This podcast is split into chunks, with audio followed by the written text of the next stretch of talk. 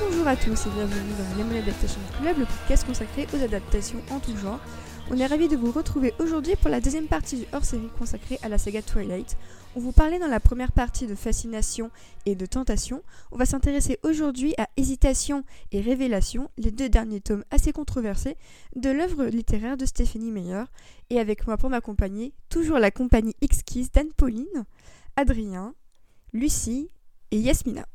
Donc euh, éclipse, hésitation en français. Vous aurez compris la, la symbolique des traductions françaises. Et euh, c'est vrai que bon, c'est vraiment le tome peut-être de transition entre, euh, entre les deux premiers et le, et le dernier. Où l'on suit donc Edward et Bella qui euh, essaient de vivre euh, leur amour euh, autant que possible. Il y a toujours l'épée de Damoclès que Bella veut, veut se transformer en vampire. On a également le retour de, Victoria. On a toute une meute de nouveau-nés qui arrivent pour bouffer tout Seattle, ses alentours et aussi pour bouffer Bella. En plus de ça, bah, on a Jacob qui décide de faire le guy en voulant pécho quand même Bella même si elle est avec Edward. Et en plus de ça, attends, qu'est-ce qu'on a d'autre aussi? C'est la fin du lycée pour Bella. Gros moment de transition en perspective. Bref, c'est un gigantesque bordel et qui se termine sur Bella qui fait son choix entre Edward et Jacob. Vous, est-ce que vous aimez ce tome? Est-ce que, euh, est-ce que vous l'appréciez autant que moi? Parce que moi, c'est mon peut-être mon deuxième préféré après le premier. Je le trouve assez, euh, je le trouve assez solide, assez orni. Bref, c'est ce qu'on veut. Je l'aime beaucoup aussi, c'est mon deuxième préféré. Il se lit tout seul, mais vraiment tout seul. euh, c'est un vrai page turner, mais encore plus que les deux premiers, je trouve.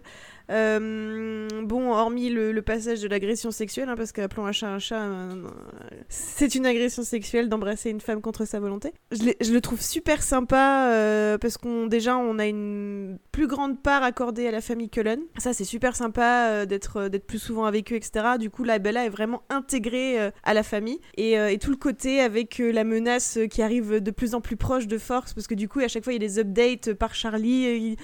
ah, les meurtres sont en approche, ils ont été détectés à 100 km. T'avances dans le bouquin, ils sont à 50 km. Je trouve ça hyper bien fait. Tu sens que euh, Meyer a commencé à, avoir, euh, a commencé à être intéressée par le genre policier, parce qu'après, c'est ce qu'elle fera avec Le Chimiste. euh, Elle a sorti un roman policier. Et tu commences qu'elle aime, enfin, tu sens qu'elle aime bien ce petit côté gore thriller, et ça se ressent dans ce tome 3. Et, j'aime bien, du coup, ça. Et, euh, du coup, ça marche super bien pour moi, ce, tome. Est-ce que c'est un peu le tome qui se rapprochait pas le plus de Fast Furious avec la famille Ben, je, on, on pourrait, mais en vrai, en vrai du vrai, c'est plutôt le 4, parce que du coup, t'as des amis, Oui. t'as la famille qui vient de partout dans le monde pour t'aider. Donc c'est plutôt le 4, celui de la famille. Twilight, c'est Fast and Furious avec des C'est vampires ça, en fait. c'est plutôt le 4, donc on, on en parlera plutôt dans le 4, mais euh, voilà. À ton tour, Lucie, ton avis sur euh, Eclipse? Alors, le, le bouquin des souvenirs que j'en ai, je l'aimais pas à l'époque parce que justement, je le trouvais trop sombre et c'était pas mon univers à moi à l'époque. Euh, et avec le recul, en fait, c'est une des raisons pour lesquelles maintenant je le revaloriserais de ouf. En fait, c'est-à-dire que il est plus sombre, t'as as tout cet aspect limite de, de track en fait euh, dedans qui est très bien retranscrit, je trouve aussi dans le film. Euh, mais on en reparlera après euh, parce que j'adore le troisième film, c'est mon préféré en plus. Mais euh, mais ouais, t'as tout cet aspect du coup de, tension en fait qui se dégage euh, d'une menace que d'une part tu ne vois pas, t'as juste genre ils, sentent euh, la menace autour d'eux arriver, mais ils la voient pas de suite. Du coup, c'est quelque chose que si je le relisais maintenant, je revaloriserais à 1000%. Euh, bon, Jacob est un connard, mais ça, on le sait. hein. Il n'y a pas de, a pas de mystère là-dessus. C'est là que, là que ça saute aux yeux, remarque, parce que avant peut-être que c'était trop, trop sous-entendu, mais là maintenant c'est, concret. Et t'as aussi tout cet aspect de, pourquoi je le revaloriserais? Parce que t'as aussi cet aspect de Bella qui est un moment charnière de sa vie en fait, parce que ben si elle avait pas ses aspirations de devenir vampire, etc. euh, la fin du lycée, ça marque quand même un gros tournant dans ta vie où tu dois justement savoir ce que tu vas faire et où généralement quand t'es encore ado et que tu sors du lycée, tu fais un truc mais tu sais pas trop pourquoi tu le fais, tu hésites. Justement, d'où le titre, euh, la traduction du titre en français que je trouve euh, très intéressante en fait parce qu'elle est à ce moment de sa vie où justement elle hésite entre plein d'options qu'elle a, euh, ce qui va aussi être le cas avec le triangle amoureux où justement ben elle est à cette ce, ce croisement entre guillemets où elle sait pas vers qui elle veut aller c'est le moment où tu tu dois décider. Parce que quand tu sors du lycée tu dois faire un choix et t'as très peu de temps pour le faire. Donc en fait t'as un peu toute ta vie qui passe devant tes yeux alors que t'as pas encore fait ta vie vraiment en fait c'est très maladroit ce que je dis mais c'est c'est un peu ma vision de, du bouquin Mais c'est vrai que la, la fin du lycée, c'est quelque chose de très sacralisé. Mais ça, c'est pas qu'aux États-Unis, c'est vraiment partout, ça, pour le coup. C'est peut-être pour ça que c'est un des tomes qui me plaît le plus, c'est parce que cette fin de lycée, à cette époque-là, je crois que je l'avais pas encore terminé. Enfin, je rentrais vraiment en seconde, donc euh, c'était vraiment. Euh, je, découvrais tout. Mais l'idée que, que, Bella voit le la fin du lycée approcher, qu'elle doit faire des choix pour sa fac, bah, je, me suis un peu identifiée à, ce sentiment avant l'heure de ça y est, c'est la fin et tout ça. Je suis vraiment désolée de sortir cette référence maudite, mais j'ai vraiment, vraiment eu ce sentiment aussi en regardant Glee. Euh, la, fin de la saison 3 où la première génération quitte le lycée, où ils disent au revoir à tout ce qu'ils ont connu et ils vont vers l'inconnu. Pour moi, c'est vraiment un des sentiments les plus universels qui soient. Et je pense que même quand tu revois des œuvres qui parlent de ce sentiment, même des années après l'avoir vécu, ce, moment où tu quittes le lycée, ça reste gravé dans ta mémoire. Peut-être plus que ton passage en fac ou en prépa ou quoi, c'est la fin euh, du lycée. Bah, la fin du lycée, en fait, c'est aussi pour ça que c'est une période qui est intéressante euh, aussi dans le bouquin et au niveau de, plein de choses qui sont symbolisées dedans. C'est que ça marque une fin, mais ça marque aussi un début. Et c'est pour ça que, à la fin, elle fait son choix. Et justement, c'est ça qui va marquer la fin de tout ce qu'elle a connu avant et ce qu'elle va connaître après. Ouais, je suis, assez d'accord. Du coup, Yasmina, on t'a pas euh, entendu non, parce que euh, vu que j'aimais beaucoup Jacob, euh, j'ai eu le cœur brisé à l'époque. J'étais dégoûtée. Euh, oui, bah, je l'ai dévoré. Il est très très efficace. Vraiment, c'est, c'est... je l'ai pas lâché. J'ai dû le lire en, deux jours. Et d'ailleurs, pour l'anecdote, c'était Pauline qui a participé à ton podcast sur, Denis, Villeneuve qui me l'avait prêté et qui avait mis plein de post-it qu'elle s'était déjà échangé avec une autre. Donc j'avais eu tous ses commentaires en plus. Ah, en même temps, à la lecture. Mais oui, j'étais, j'ai, bref, donc je, je t'embrasse, Pauline. Donc euh, c'était il y a 10 ans maintenant. Et je l'ai dévoré. J'ai quelques réserves évidemment sur le personnage de Jacob Black hein, qui euh, embrasse de force Bella. Et moi, ce qui m'a encore plus posé problème, c'est qu'après, elles disent quand même qu'elles les aiment tous les deux. Et euh, bon, qu'elle fait le choix de se tourner vers Edward. Hein, mais que, bon, bah, de lui donner une patate. Ça n'a pas fonctionné. Mais il n'y a pas vraiment de conséquences pour Jacob. Et ça, ça me pose énormément de problèmes. J'aime beaucoup Charlie, mais je trouve que la réaction de Charlie à cette agression est vraiment pas ouf. Pour moi, c'est vraiment une des limites du personnage, c'est qu'il est limite en train de dire euh, Ma fille, tu l'auras euh, de, de gré ou de force, et, euh, et c'est cool si tu as pu avoir ton shot, même de manière pas consentie. C'est vraiment une grosse limite du personnage de Charlie qui, à part ça, est assez bougon, méfiant envers Edouard, et ça se comprend pourquoi il a largué sa fille, elle a fait se tuer, donc oui, je peux comprendre qu'il ait des réserves, mais je trouve que, je trouve que sa réaction à l'agression de Jacob est, est vraiment pas bien du tout. Ça, ça m'a vraiment posé euh, beaucoup, beaucoup de problèmes. Et je crois qu'on n'a pas encore entendu Adrien sur le sujet. Non, absolument. Alors bon, moi, c'est le... Alors Warning, c'est le premier Twilight où mon appréciation du livre et du film sont très très différentes. En clair, j'aime vraiment pas du tout le bouquin. D'abord parce que d'un point de vue personnel, je trouve qu'il continue à faire des mauvais choix de développement. Euh, pour moi, Rosalie, Jasper, tout ce qu'on apprend sur ces personnages, pour moi, encore une fois, c'est tellement pas le sujet que ça relève pour moi plus d'une vocation à l'excédent de fanfiction où effectivement d'autres personnes s'emparent de la mythologie pour en faire autre chose, euh, ou un développement ultérieur type, euh, voilà, type Midnight Sun par exemple, qu'encore même du récit. Et pour moi, le, tout ça, c'est pas le sujet. Mais encore une fois, même la multiplication des méchants, les causes extérieures de, de menaces, tout ça, ça m'intéresse pas. Mais encore une fois, bon, ça c'est personnel. Là où j'ai plus de problèmes, c'est sur, encore une fois, ce que dit le bouquin. Pour moi, c'est vraiment dans ce troisième tome que Bella commence à plus compter. Euh, pourquoi? Parce que son père lui impose de rester chez elle. Euh, Edouard lui impose de plus voir Jacob et missionne même sa famille pour l'empêcher. Hein. On, voit, on voit tous les gens qui jusqu'ici étaient bienveillants, les Alice, les machins, les, trucs, empêcher Bella de sortir de chez elle comme si c'était normal. Et finalement, euh, qu'est-ce qu'on apprend? Euh, non seulement euh, ils ont fait ça, mais en plus ils avaient raison de le faire, puisque quand elle va chez Jacob, il l'agresse sexuellement. Donc, et là encore une fois, c'est, je, vais, user de la comparaison maudite, mais 51 degrés 2, c'est exactement la même chose. Hein. c'est, on dit, à, on dit à la fille, ne va pas là-bas, je te l'ordonne en tant qu'homme, parce que sinon tu vas t'en prendre plein la gueule, et effectivement, c'est ce qui se passe. Donc je trouve qu'il y a quand même un glissement moral euh, au fur et à mesure que Twilight avance, qui moi commence vraiment à me poser problème, un peu avec le deuxième et beaucoup avec le troisième. Au-delà de ça, oui, il y, a des choses qui sont, qui, sont intéressantes. Moi, j'aime bien tout ce qui est de l'ordre des rares moments où il y a vraiment des relations interpersonnelles, et notamment sexuelles, entre, entre Edward et Bella. Je trouve que là, c'est très bien campé, c'est très, très pertinent. Et c'est quelque part dommage parce que Meyer, elle sait écrire ces moments-là, elle sait écrire ces moments de couple, ces moments vraiment d'affection l'un vis-à-vis de l'autre. Et on a l'impression qu'elle force dans son roman un trouble amoureux qui pour moi n'a plus aucun sens. Euh, c'est intéressant hein, de montrer un personnage féminin qui, qui hésite, qui effectivement à la sortie soit du lycée, sait pas trop ce qu'elle va faire. Mais le choix entre Edouard et Jacob est très clair depuis le début et pour moi le maintenir à ce point-là, euh, c'est presque dramatique parce que quelque part ça donne euh, ça c'est comme si ça donnait raison à Jacob de continuer à se comporter comme il le fait et effectivement à côté on a quand même ce qui était jusqu'ici un des référents moraux qui est un référent moraux qui est, Charlie qui dit bah Jacob t'as raison de te comporter comme tu te comportes il y a plein de choses comme ça qui font que j'ai de plus en plus de mal à lire les derniers tomes. Hein. Le, quatrième, c'est encore pire, mais ça, c'est parce qu'il y, a, plein plein de choses qui, pour le coup, euh, vont pas. Et le message même du bouquin est problématique. Mais là, encore une fois, faire de tous ces personnages, autrefois moralement positifs, euh, Jacob, Alice, Charlie, euh, des personnages même pas antipathiques, mais juste qui influent sur Bella, qui l'empêchent de se réaliser en tant que personne, sous prétexte qu'il saurait mieux qu'elle ce qui est bon pour elle, je trouve ça très très très embêtant et c'est ce qui fait que même si je peux apprécier quelques passages de ce bouquin là, pour moi ça, il commence vraiment à poser beaucoup beaucoup de problèmes. Totalement d'accord avec toi sur le fait que le, le triangle amoureux je le trouve forcé mais à mort en fait. C'est exactement ce que j'avais écrit pour euh, préparer le podcast. C'est-à-dire que c'est forcé parce que c'est un... En, même temps, je trouve ça légitime de la faire hésiter entre deux personnes à un moment de sa vie où t'es un peu pareil, t'es un peu dans le vague et tu sais pas trop ce que tu vas faire, ce que tu vas choisir, etc. En même temps, c'est un faux choix parce que effectivement, son choix, elle l'a fait depuis le début. Mais dès le, dès le, premier tome, elle l'a fait son choix. C'est-à-dire que euh, dès le début, elle traite Jacob comme un ami et jamais plus, en fait. Et c'est l'écriture de Meyer, je trouve, qui est forcée dans le sens où, euh, certes, c'est un ami, mais du coup, ils vont quand même un peu se rapprocher. On va un peu enlever Edouard du paysage, on va le faire revenir. Comme ça, après, il y aura des problèmes parce qu'elle se sera rapprochée de Jacob. En même temps, Edouard, c'est l'amour de sa vie et euh, elle se voit pas sans lui, etc. Et je trouve que vraiment, c'est très, très forcé dans le troisième on en arrive effectivement à l'agression de la part de Jacob, qui est le point culminant de sa grosse connerie.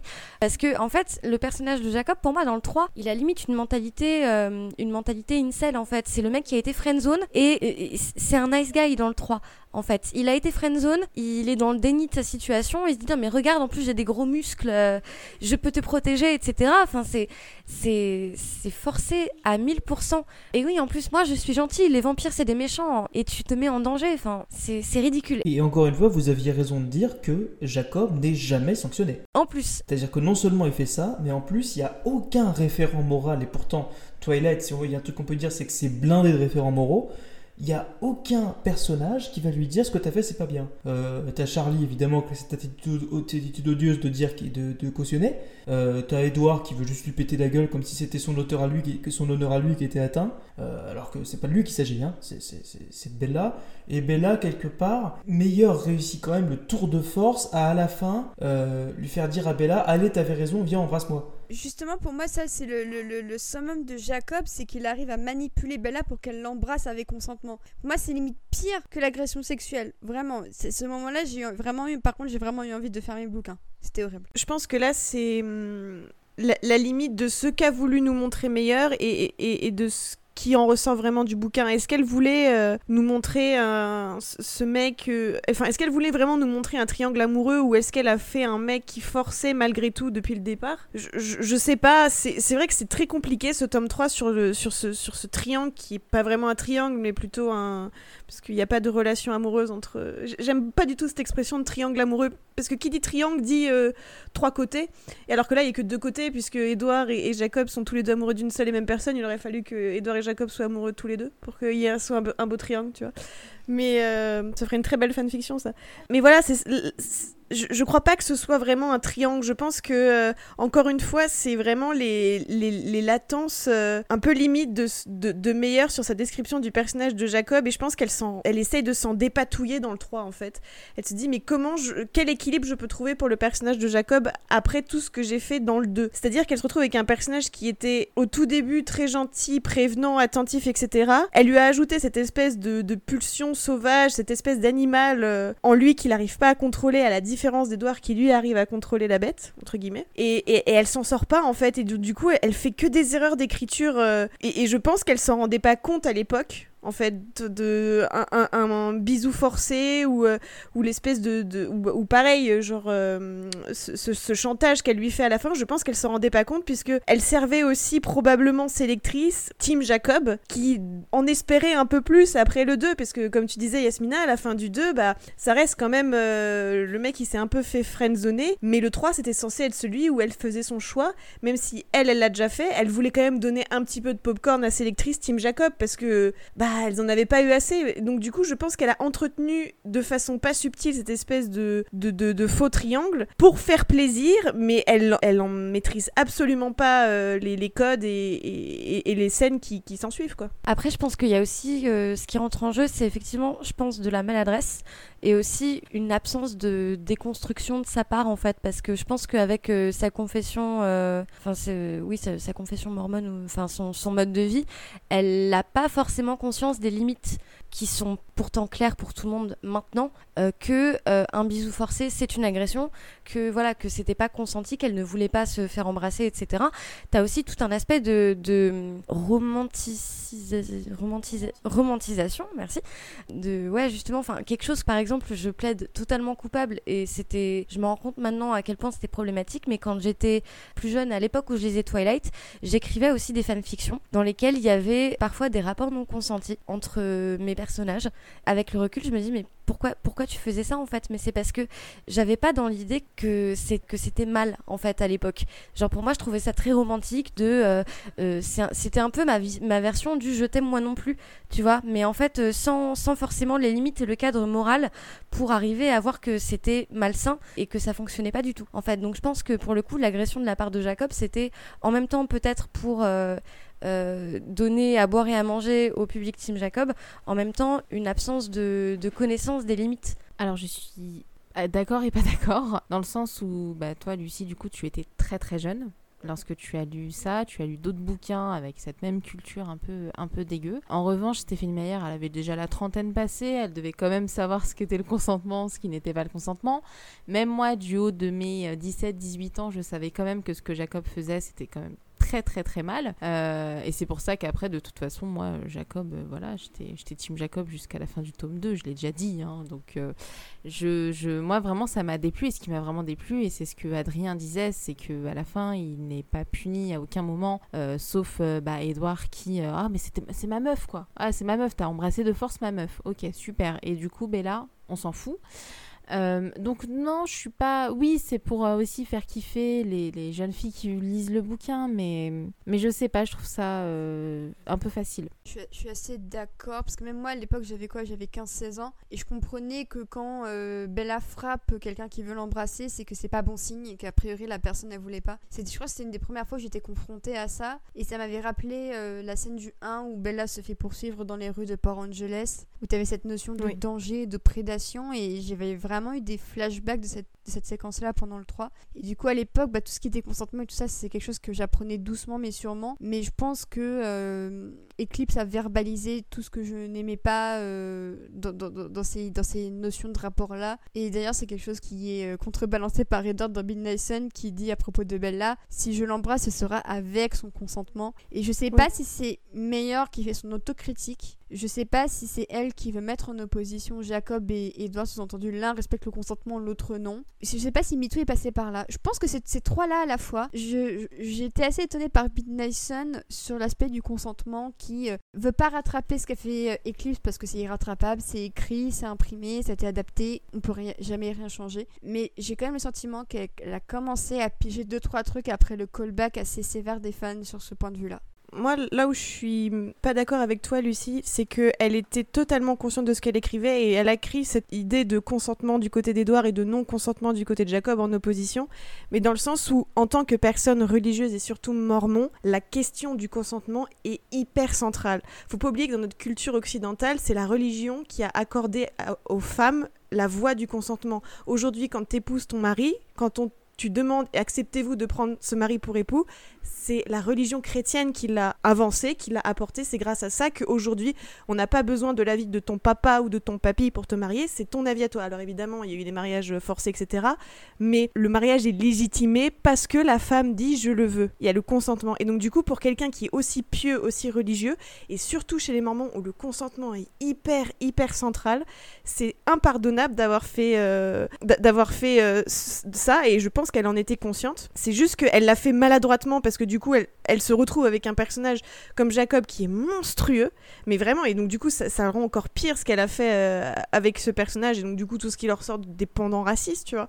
Mais pour moi, elle était totalement consciente de ce qu'elle faisait, et je trouve que, que ce soit dans Twilight ou dans New Moon, la question du consentement est très présent euh, chez Edward, cette façon et il lui dit même de toute façon, euh, il le dit dans Midnight Sun, mais il c'est déjà dit moins, mais c'est déjà dit dans Twilight. Enfin, il, il, lui dit verbalement, euh, ça sera toi qui me diras quand je pourrais t'embrasser, quelque chose comme ça. Enfin, c'est quelque chose qui est très latent, mais qui est très présent. Et quand ça disparaît totalement, je, peux, je ne peux pas m'empêcher de pas y voir quelque chose euh, de à la fois maladroit dans le sens où vite il faut que je donne quand même du content. Euh, euh, je sais plus comment on appelait le ship Bella et Jacob. Jabel, Jaquel, je ne sais pas. Jabella. Et ben, il fallait que je donne du content comme ça, mais du coup, forcément, comme Bella est pas intéressée, sans blesser Edouard, il fallait que je fasse un truc. Et en même temps, du coup, je transforme un personnage encore plus horrible, enfin, encore de façon plus horrible, tu vois. Enfin, c'est, on est toujours sur cette espèce de ligne tangente avec Meyer entre je fais quelque chose de hyper dangereux et en même temps, j'essaie de faire un truc pour faire plaisir. Et, euh, et c'est ça qui, me dérange vraiment et, dans le propos. Et je trouve que dans le propos, ça va pas du tout parce que tu vois, comme tu disais, Océane, ça va à l'encontre du 1 avec euh, la scène d'agression, euh, enfin, d'agression qu'a Bella dans les rues de Port Angeles avec le mec qui veut l'agresser. On sait Midnight Sun ce qu'il voulait vraiment parce que dans le 1, on sait pas vraiment, enfin, dans Twilight, on sait pas s'il veut faire une agression sexuelle ou s'il veut la tuer. On sait dans Midnight Sun, du coup, ça, ça va complètement à l'encontre de ce passage-là où, où elle se fait agresser par un homme qui lui, enfin, qui, qui veut lui demander, ouais, viens discuter avec moi. Et elle lui dit non, non. Et là, d'un coup, euh, Jacob euh, enter the game et, euh, fait tout capoter. Donc c'est pour ça que j'ai l'impression qu'après, elle fait un peu, dans certaines scènes, du fan service. Quoi. Alors Adrien voulait, voulait réagir. Oui, tout ce qui vient d'être dit est très juste. Simplement, moi j'irais même plus loin. Je savais pas hein, que dans Midnight Sun, on, on, fait dire à Edward, on en rajoute sur le consentement, ce genre de choses. Alors pour moi, du coup, il y a une autre question qui se pose. Pourquoi Edward et pas Jacob? Et là, on en, on en revient à la question du, euh, du, du racisme vis-à-vis des personnages qui sont des kilotes, donc incontrôlables, donc violents. Donc, c'est presque encore plus grave parce que, bon, si Meyer fait son mea culpa dans Midnight Sun en en rajoutant sur le consentement très bien, je trouve ça très bien parce que comme Edouard est pour le coup, j'arrête pas de parler de référents moraux, mais Edouard pour le coup, euh, euh, voilà, c'est quelqu'un qui est quand même présenté dans la saga comme ayant un peu toujours raison. Très bien. Il faut aller plus loin parce que si ça se réduit à ben, Edouard lui croit au consentement alors que Jacob, ce grand méchant qui le y croit pas, je dirais pas que c'est encore plus grave parce que je vois pas comment ça peut être plus grave que de justifier une agression sexuelle, ça peut pas. Mais si en plus on ajoute un, une thématique euh, comme ça, peut-être raciste, en tout cas très très rance du point de vue de ce que ça dit des, communautés à l'équation, euh, c'est plus tellement sauvable, Stéphanie Meyer, là, je trouve. Hein. Franchement, euh, j'ai quand même beaucoup de mal. Je, suis assez d'accord parce qu'en plus on n'en a pas encore parlé, mais c'est vrai que Sam, euh, qui dirige la, tribu des Kilotes, a euh, déformé euh, sa compagne lors d'une crise de colère parce qu'il s'est transformé en loup. Résultat des courses, il l'a griffé et elle va porter les stigmates de, ses griffures toute sa vie, mais elle reste quand même à son, à son chevet parce que bah, il s'est imprégné d'elle, donc du coup bah, elle est comme bloquée par tant d'amour et du coup elle peut pas partir. Et ça aussi je trouve que chez les Kilotes, le conseil d'imprégnation, attendons pas révélation pour en parler, parce que c'est quand même déjà très présent à partir du 2. Mais euh, je trouve que le concept même d'imprégnation, et il y a également des, des relents racistes là-dedans. Parce que en gros, c'est euh, t'es un mec, t'as un visu sur quelqu'un, bah tu, vas avoir un contrôle total de sa vie jusqu'à la fin de ses jours et tu vas l'aimer. Et la personne en face, elle a pas tant de répondants que ça en fait. Genre, elle accepte l'amour, euh, la plupart du temps elle l'accepte parce que bah, c'est cool en fait, ah, il y a quelqu'un qui m'aime, c'est cool et tout ça. Mais je trouve que c'est aussi très très tendancieux dans, dans, dans les rapports que ça implique concernant les kilotes qui sont très autoritaire parce que je trouve que l'imprégnation c'est quand même quelque chose de très autoritaire auquel tu peux pas couper. T'as ce code d'honneur, en, gros c'est le bro code où tu ne tues pas euh, la, personne dont euh, ton pote loup-garou s'est imprégné. Et c'est vraiment genre c'est un truc que Barney aurait pu écrire dans How I Mother, genre. et genre cette idée de bro code aussi mais appliquée au kill enfin je trouve que c'est vraiment c'est très rance à, plein plein plein de niveaux. je trouve ça aussi très hypocrite de la part de Jacob du coup bah d'une part parce que euh, il a un comportement euh, inexcusable et toxique. Euh, tout à l'heure, du coup, j'en profite. C'était juste des théories hein, sur pourquoi elle aurait pu écrire ça, mais effectivement, il n'y a rien qui est possible de. Enfin, il n'y a rien à sauver dans, ce qu'elle a écrit. Mais je trouve ça aussi très hypocrite de, sa part d'avoir fait de Jacob un personnage qui, parce qu'il n'aime pas les vampires, qu'il n'aime pas Edouard et que bah, il n'aime pas Edouard parce que Edouard sort avec Bella tout simplement, lui faire. J'ai eu l'impression par moment que en fait, dans la bouche de Jacob, la relation Edouard et Bella, c'était ça la vraie relation toxique en fait entre les deux. Qu'il en parlait comme d'une relation abusive et que du coup c'était le meilleur pote qui venait la sauver de là. Et le pire c'est qu'il a un peu raison, il y a effectivement de la toxicité dans la relation de Bella et Edouard, mais en fait il se met des, des œillères pas possibles pour euh, reconnaître que d'entre lui et Bella aussi c'est toxique, que les, tout est toxique. Bien sûr. Ah, vas-y, tu peux continuer. Hein, ah non, mais c'était juste ça en fait. C'est juste que ce, son, sa verbalisation de la relation Edouard et Bella fait passer ça pour une relation toxique, alors que du coup, ben, genre, nettoie dans ton propre jardin d'abord en fait. Voilà, euh, ne va pas euh, critiquer la relation de ta pote avec son, avec son copain si c'est pour juste après euh, lui sauter dessus, t'imprégner de sa fille quand tu en auras une. Enfin, c'est. Il y a rien qui va avec ce personnage. Mais en fait, moi, ce qui m'a étonné, c'est que Jacob parle de Bella de l'imprégnation. Il dit très clairement non, je ne suis pas imprégné de toi. Et pour moi, c'est un, énorme indice pour lui-même que, bah non, et s'il n'est pas imprégné de Bella, c'est que peut-être que tu fais fausse route. Genre, dans sa tête, ça devrait être limpide lui aussi de se dire, bah c'est quand même bizarre, je suis pas imprégné de Bella et tout ça. Enfin, je trouve que c'est vachement. En plus, meilleur, elle se grille limite elle-même en disant très clairement, Jacob n'est pas imprégné de Bella. C'est-à-dire qu'il y a, y a un lien très fort entre eux, mais c'est pas le lien de l'imprégnation qui le tel, tel qu'on le connaît. Et je pense que du coup, pour ça, Jacob aurait pu être un super personnage avec beaucoup de dualité interne entre euh, justement ce côté, euh, ce côté bête avec son héritage culturel, etc. et son côté toujours euh, l'humain qui était attaché à, Bella, qui l'aimait sincèrement, qui l'a aidé, l'a protégé. Mais c'est très mal fait, c'est parce que l'humain est totalement annihilé et du coup, mais enfin entre New Moon et Eclipse, tu perds totalement le personnage. C'est, c'est vraiment plus le même. Enfin, c'est pour ça que moi au début, quand j'ai commencé New Moon, j'étais très étonnée. Je me disais mais j'avais pas le souvenir d'un Jacob si cool. Et je trouve ça tellement dommage alors que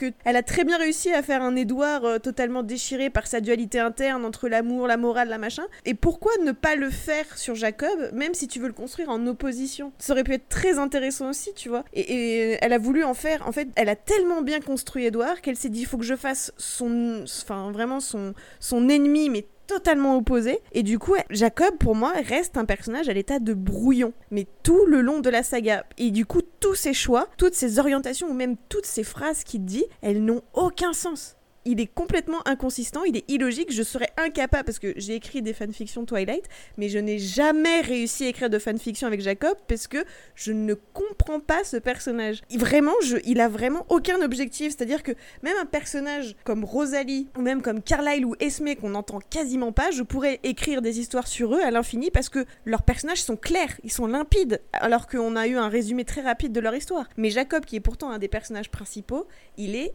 totalement illogique et mal construit. Et justement, je voulais rebondir sur ce que disait Adrien tout à l'heure euh, concernant le, background des personnages de, Rosalie et Jasper. Bah, je trouve qu'au contraire, le, flashback de Rosalie, il tombe à point nommé. Et en plus, dedans, qu'est-ce qu'on a? On a Rosalie qui est violée et laissée pour morte. Une fois encore, meilleur qui te parle de qu'est-ce qui se passe quand euh, ton consentement est bafoué. Et, euh, et je trouve ça incroyable que dans le même roman, tu es Jacob qui fait un truc à Bella sans son consentement, et de l'autre t'as Rosalie qui a été victime de ça au point d'en crever parce qu'ils l'ont laissée pour morte, et que là d'un seul coup bah il y a eu de la, compassion pour Rosalie alors que quand Bella se fait embrasser de force, t'as Edward qui est un petit peu en colère, qui se dit bah ça se trouve elle va faire réaliser qu'en fait le mec est un trou du cul. Et voilà, et je, trouve le, double standard vraiment super paradoxal en fait, parce que du coup l'histoire de Rosalie, c'est la, à mon sens, la pire histoire des Cullen en fait, c'est vraiment la pire backstory qui soit. Et, euh, et cet aspect Rap and Revenge d'ailleurs, enfin qui quand même euh, bien bien marqué dans le chapitre sur Rosalie.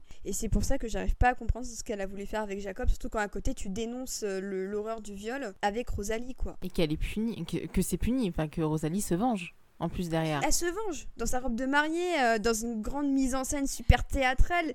Et que, enfin, genre, c'est du Rape and Revenge. Donc, euh, techniquement, ces mecs-là sont pas passés dans la justice. Mais, genre, c'est ultra badass dans la démarche d'aller han- d'aller hanter les fantômes de tes violeurs en robe de mariée. Genre, c'est. Je pense aussi c'est un peu un fantasme de la part de Meilleur. Je sais pas, je trouve qu'il y a vraiment quelque chose de fantasmé dedans. Euh, à l'idée de se venger de, de quelque chose qu'on pourrait te faire à ton propre corps. Et c'est pour ça que je comprends encore moins ce qu'elle a voulu faire avec Bella Jacob. Encore une fois, t'as toute la symbolique de Haut de Hurlevent avec euh, l'ex-femme de Heathcliff qui est toujours habillée dans sa euh, robe de mariée, qui hante les tours, etc. C'est, elle a rien inventé, tu vois, mais euh, mais c'est vrai que c'est, enfin, c'est c'est vrai que c'est totalement illogique de faire ce genre de choses, surtout quand on, comme je le disais tout à l'heure, comme on sait à quel point le baiser est sacralisé dans la culture mormone. Pas tant l'acte sexuel, mais le baiser. Voler un baiser à, à Bella, ça devrait être mais mais mais mais les flammes de l'enfer, tu vois. Et pourtant, ça passe crème. Mais encore une fois, je pense que c'est du fan service en fait, et que du coup, pour pas euh, faire du Jacob blaming, et ben on fait passer ça tout doucement comme une petite tartine de beurre euh,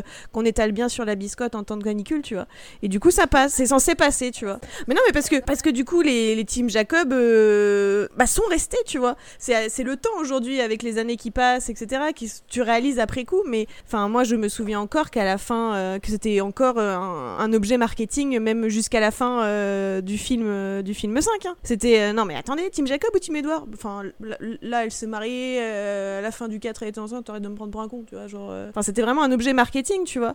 Donc c'est, je pense que c'est vraiment du fan service, mais qui a totalement desservi son propos et qui a totalement déconstruit ses personnages, qui est, et son personnage de Jacob surtout, qui était pas bien construit de base. Je suis, assez d'accord.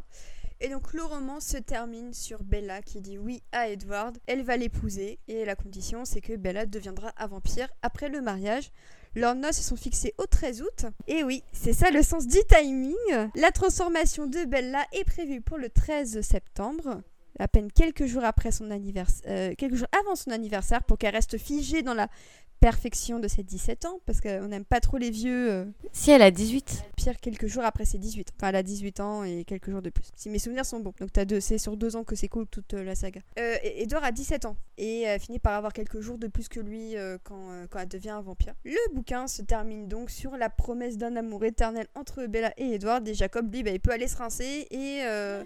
Et aller ouvrir son faire-part et criser comme un, comme un ado dans sa petite chambre. Euh, du coup, on va passer à l'adaptation signée David Slade, un réalisateur euh, plutôt intéressant qui a, eu, qui a un des, des, des passés euh, professionnels les plus intéressants de la saga, je trouve. On l'aime beaucoup, David Slade, on l'aime beaucoup. Et bah bizarrement, David Slade n'aimait pas beaucoup Twilight avant le avant d'en tourner un. C'est pas qu'il aimait pas, c'est qu'il connaissait pas, je crois. Non, en fait, il, a- il y a un enregistrement qui a fuité quelques Oh. temps après qu'il ait chopé le poste de réalisateur où il disait clairement tout le mal qu'il pensait de la saga.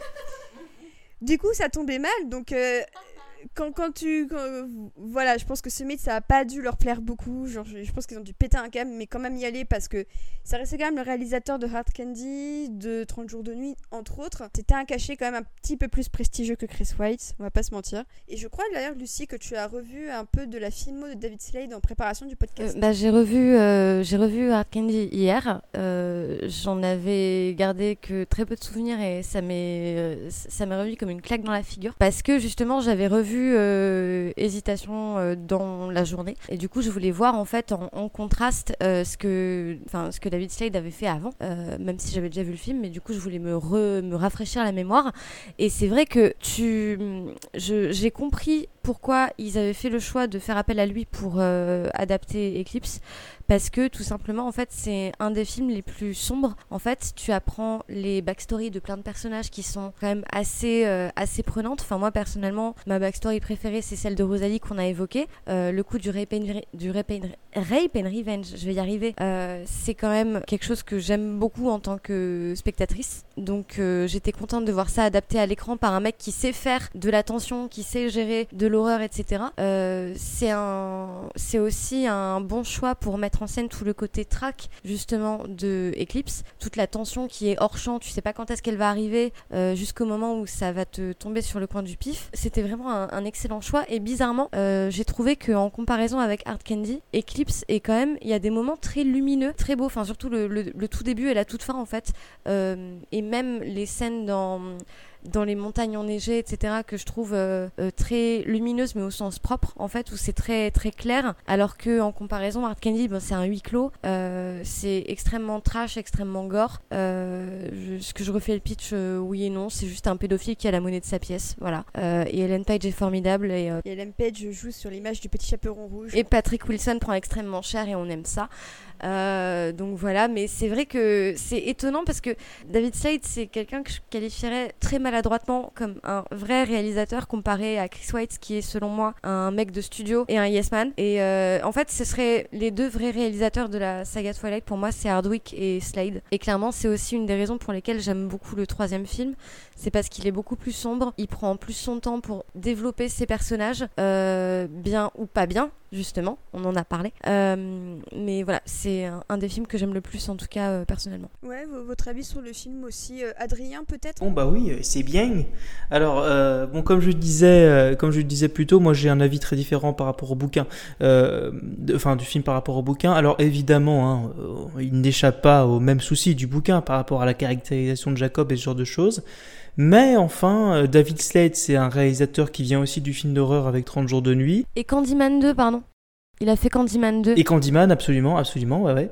C'est vrai que les vampires sont inquiétants, ils sont rapides. Il y a un peu une vraie force brute, un vrai choix de mise en scène en fait qui se dégage des scènes, euh, des scènes, euh, j'allais dire presque d'action. C'est pas vraiment des scènes d'action, hein, c'est un peu plus des scènes, des scènes horrifiques. Et je trouve que toutes les scènes réussies du film sont quasiment de, de cet ordre-là. J'ai un peu plus de mal, contrairement à Lucie, moi, avec les scènes extérieures, les scènes particulièrement lumineuses, où là je trouve que ça respire la réelle de studio, c'est-à-dire que c'est on voit très, on voit bien que c'est pas tourné dans un champ de machin, on voit bien que c'est pas tourné dans la neige ou quoi que ce soit. Je trouve que là, ça devient un des films de la saga qui a le plus vieilli, je trouve, non? Non, il y a que moi qui, qui pense ça.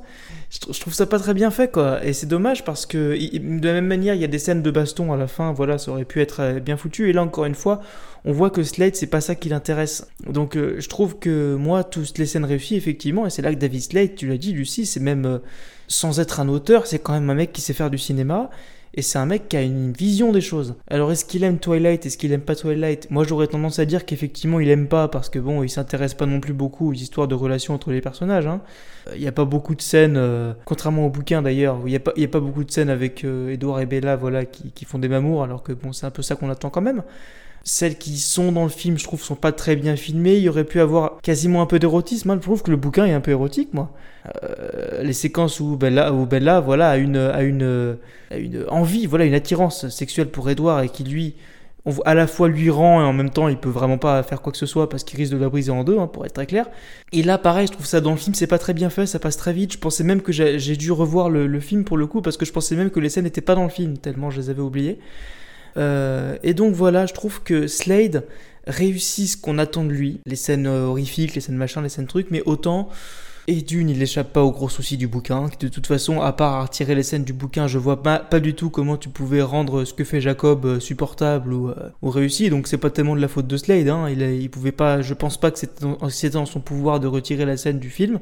Euh, ne serait-ce que pour voilà l'argument commercial du euh, meilleur qui a, dû, qui a dû penser, les studios qui ont dû penser que c'était une super idée de montrer un baiser non consenti, quitte à ce qu'il soit justement non consenti entre Jacob et Bella. Au-delà de ça, voilà, c'est pas, c'est loin d'être le plus mauvais film de la saga, et c'est même du point de vue des, des, de la réalisation de certaines des scènes les plus horrifiques, euh, plutôt, plutôt réussi. Est-ce que le choix de David Slade serait pas là aussi pour convaincre les mecs peut-être d'y aller avec les scènes d'action parce que moi je trouve que c'est quand même le film le plus musclé la saga où on met en mm. scène des combats que tu entends que de distance dans, euh, dans le livre et pareil pour le, pour le quatrième. Mais celui-là il y avait quand même une volonté un petit peu plus affichée de faire revenir les mecs de la saga en salle. Moi je suis pas je suis pas d'accord avec ça. Bon vous, vous, aurez bien compris que je suis, je suis un peu fleur bleue moi hein, donc je sais pas si je suis le, le, mieux placé pour parler des, pour parler des mecs qui veulent voir des scènes d'action dans Twilight j'ai pas le sentiment que s'il y avait vraiment une volonté de faire de la scène d'action épique et intéressante, ils auraient fait appel, à Slade, qui est quand même avant tout soit un réalisateur de drames psychologiques euh, fascinants comme Art Candy, soit un réalisateur de films d'horreur comme 30 jours de nuit je suis pas complètement convaincu que euh, ce soit le cas. S'il faut attirer les mecs, entre guillemets, en admettant que les critères du studio euh, soient différents, euh, et c'est le cas d'ailleurs, soient différents des attentes des filles, je pense que c'est plus l'aspect horrifique qui appelle, qui est dans l'unimaginaire des studios productifs pour, pour faire venir les mecs. Ouais, je sais pas. Je sais pas si David Slade a été engagé pour ça ou si c'est juste parce qu'effectivement on avait besoin d'un aspect sombre et trash qui n'était pas en mesure de fournir euh, Chris Wright. Moi, je suis, suis pas d'accord avec ça. Je suis pas d'accord avec le fait de dire qu'il a été embauché pour justement faire de l'action pour amener un public masculin. Parce qu'en fait, déjà, il fait pas de l'action. Donc déjà, ça c'est fait. Enfin, c'est de la tension qu'il fait. C'est pas vraiment de l'action euh, en mode on, on sort les gros biceps. Mais mais je veux dire, c'est pas un un film d'action euh, conventionnel quoi. Enfin, c'est si tu veux, c'est pas c'est pas Michael Bay. Je veux dire, euh, c'est c'est ça l'idée. Attends, j'imagine Michael Bay en train de faire un toilette et je suis en train de m'évanouir. s'il vous plaît, oui. Non, en fait, moi, ma, ma théorie, c'est que déjà, il a été embauché pas pour euh, 30 jours de nuit, qui pourtant est un film avec des vampires dedans. Donc ça aurait pu être pour ça. Il a été embauché justement pour Hard Candy, parce qu'ils aimaient le côté glauque. En fait, ils aimaient le côté glauque, le côté euh, psychologie des personnages euh, et tout ça. Et du coup, ils se sont dit, ben, c'est euh, l'adaptation d'un tome où les personnages sont plus développés. On a envie de faire un truc qui se détache du reste et un truc plus sombre. On va demander à ce mec. Il dit oui, il dit non, c'est pas notre problème, mais du coup, ils l'ont approché, ils l'ont approché pour ça à la base. Et euh, ma théorie, c'est pas tant de faire un film d'action que plutôt d'avoir le nom David Slade, qui est un nom quand même qui, se tient euh, relativement tout seul, parce que c'est un mec qui a un bon bagage, qui a une bonne filmo, qui, qui est respecté en fait. Et ma théorie, c'est pas pour amener les mecs au cinéma, parce que la saga étant destinée principalement à un public féminin, j'ai un très bon exemple à côté de moi qui m'a confirmé cette théorie. Tu es une adolescente qui, mettons, tu sors avec quelqu'un, tu es dans une relation hétérosexuelle où tu juste tu sors avec un mec, euh, tu l'emmènes avec toi au cinéma comme tu l'emmènerais faire du shopping avec toi en fait. Et du coup, t'as le cliché certes du mec qui va subir le film en mode oh là là c'est une histoire pour gonzesse j'ai pas envie de, de m'infliger ça mais en même temps je suis un peu timédoire quand même enfin je sais pas tu vois.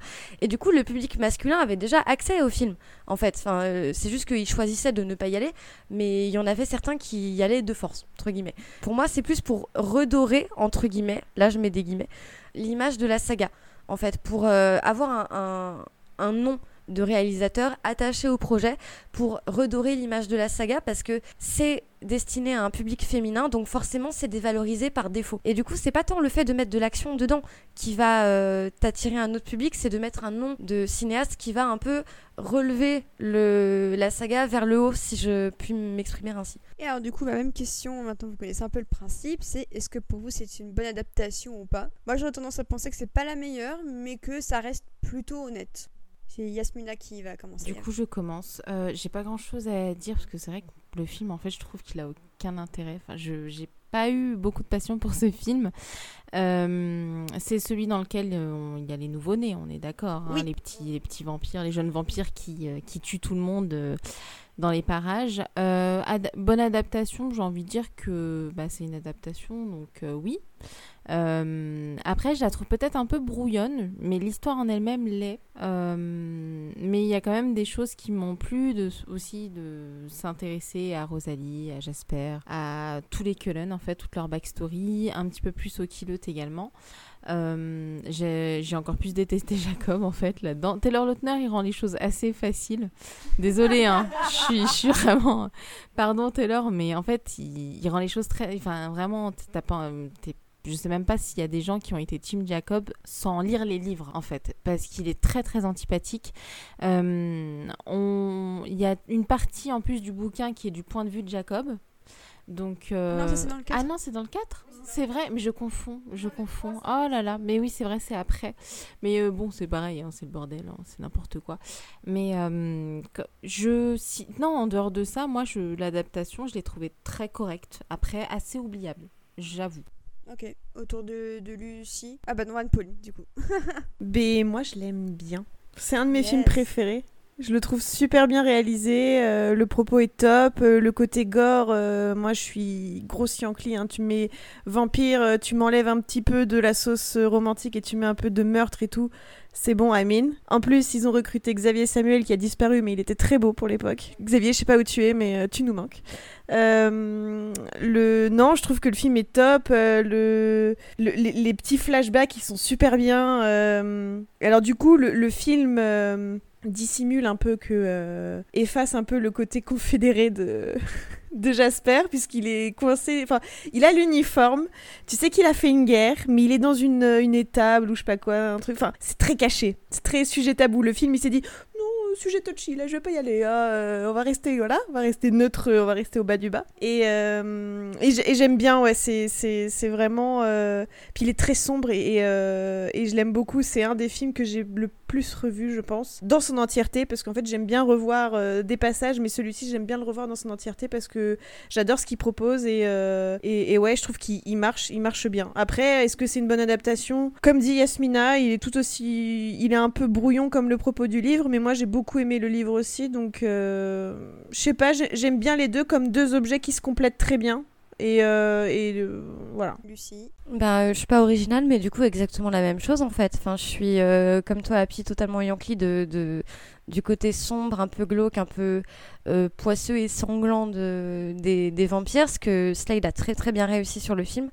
Euh, c'est vrai qu'on s'éloigne un peu de la romance pour proposer un truc plus, plus dans la tension euh, quasiment constante.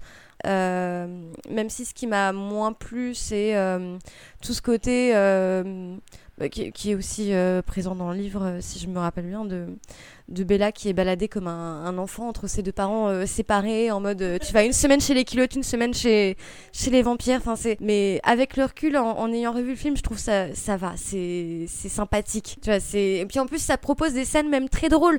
En plus, où t'as, euh, t'as Jacob qui joue des muscles pendant que t'as Edouard qui, qui se demande mais qu'est-ce qu'il branle, enfin, qu'est-ce qu'il fait Est-ce qu'il porte un t-shirt un est-ce jour c'est ça, est-ce qu'il peut mettre un t-shirt s'il te plaît Enfin, c'est, c'est trop, j'ai trouvé ça très drôle. T'as aussi l'aspect un peu concours de, voilà, entre, les deux. Enfin, ça me fait, ça me fait beaucoup rire dans le film. C'est un très bon enjeu comique. Et non, j'aime, beaucoup le 3 en tant qu'objet cinématographique. En même temps, c'est celui de la franchise qui me parle le plus. Et c'est celui, euh, ouais, non, c'est celui qui me parle le plus en fait.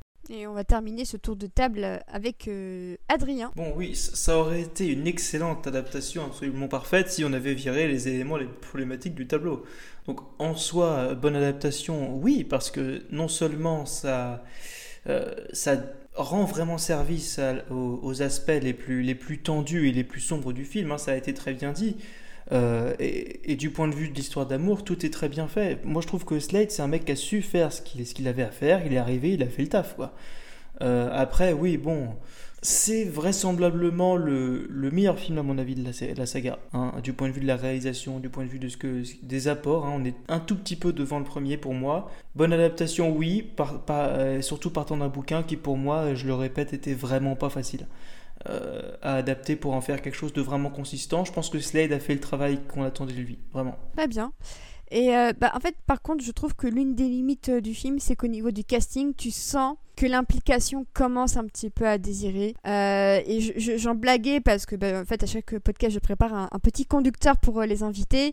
Et pour blaguer un peu, j'avais précisé la perruque de Kristen Stewart qui, euh, qui m'avait fait beaucoup rire parce qu'en plus à ce moment-là en fait elle tournait, enfin elle sortait du tournage du biopic The Runaways sur euh, Joan Jett qui est absolument génial d'ailleurs c'est avec aussi Dakota Fanning donc les deux se retrouvaient euh, après Twilight et franchement c'est un de mes biopics euh, de rock préférés et, et je vous le conseille vraiment. Il est formidable, voyez-le. Ouais, vraiment. Et, et on sent aussi que ça commence à accuser le coup de à peine on sort d'un tournage, on fait la promo, on y retourne. Parce que autant entre les, les deux premiers films, t'avais, au niveau des États-Unis, t'avais un an d'écart. Autant là, on passe d'une configuration où le deuxième film sort en novembre aux États-Unis et le suivant sort en juillet Mais de l'année suivante. il me Et c'est très court. le tournage de. Enfin, la pré-production de Eclipse avait commencé, le tournage de New Moon n'était pas fini, il Oui. me semble. Ouais, ils sont vraiment En allés très très vite. Ils ont voulu vraiment battre le fer tant qu'il était chaud. Et on avait à peine.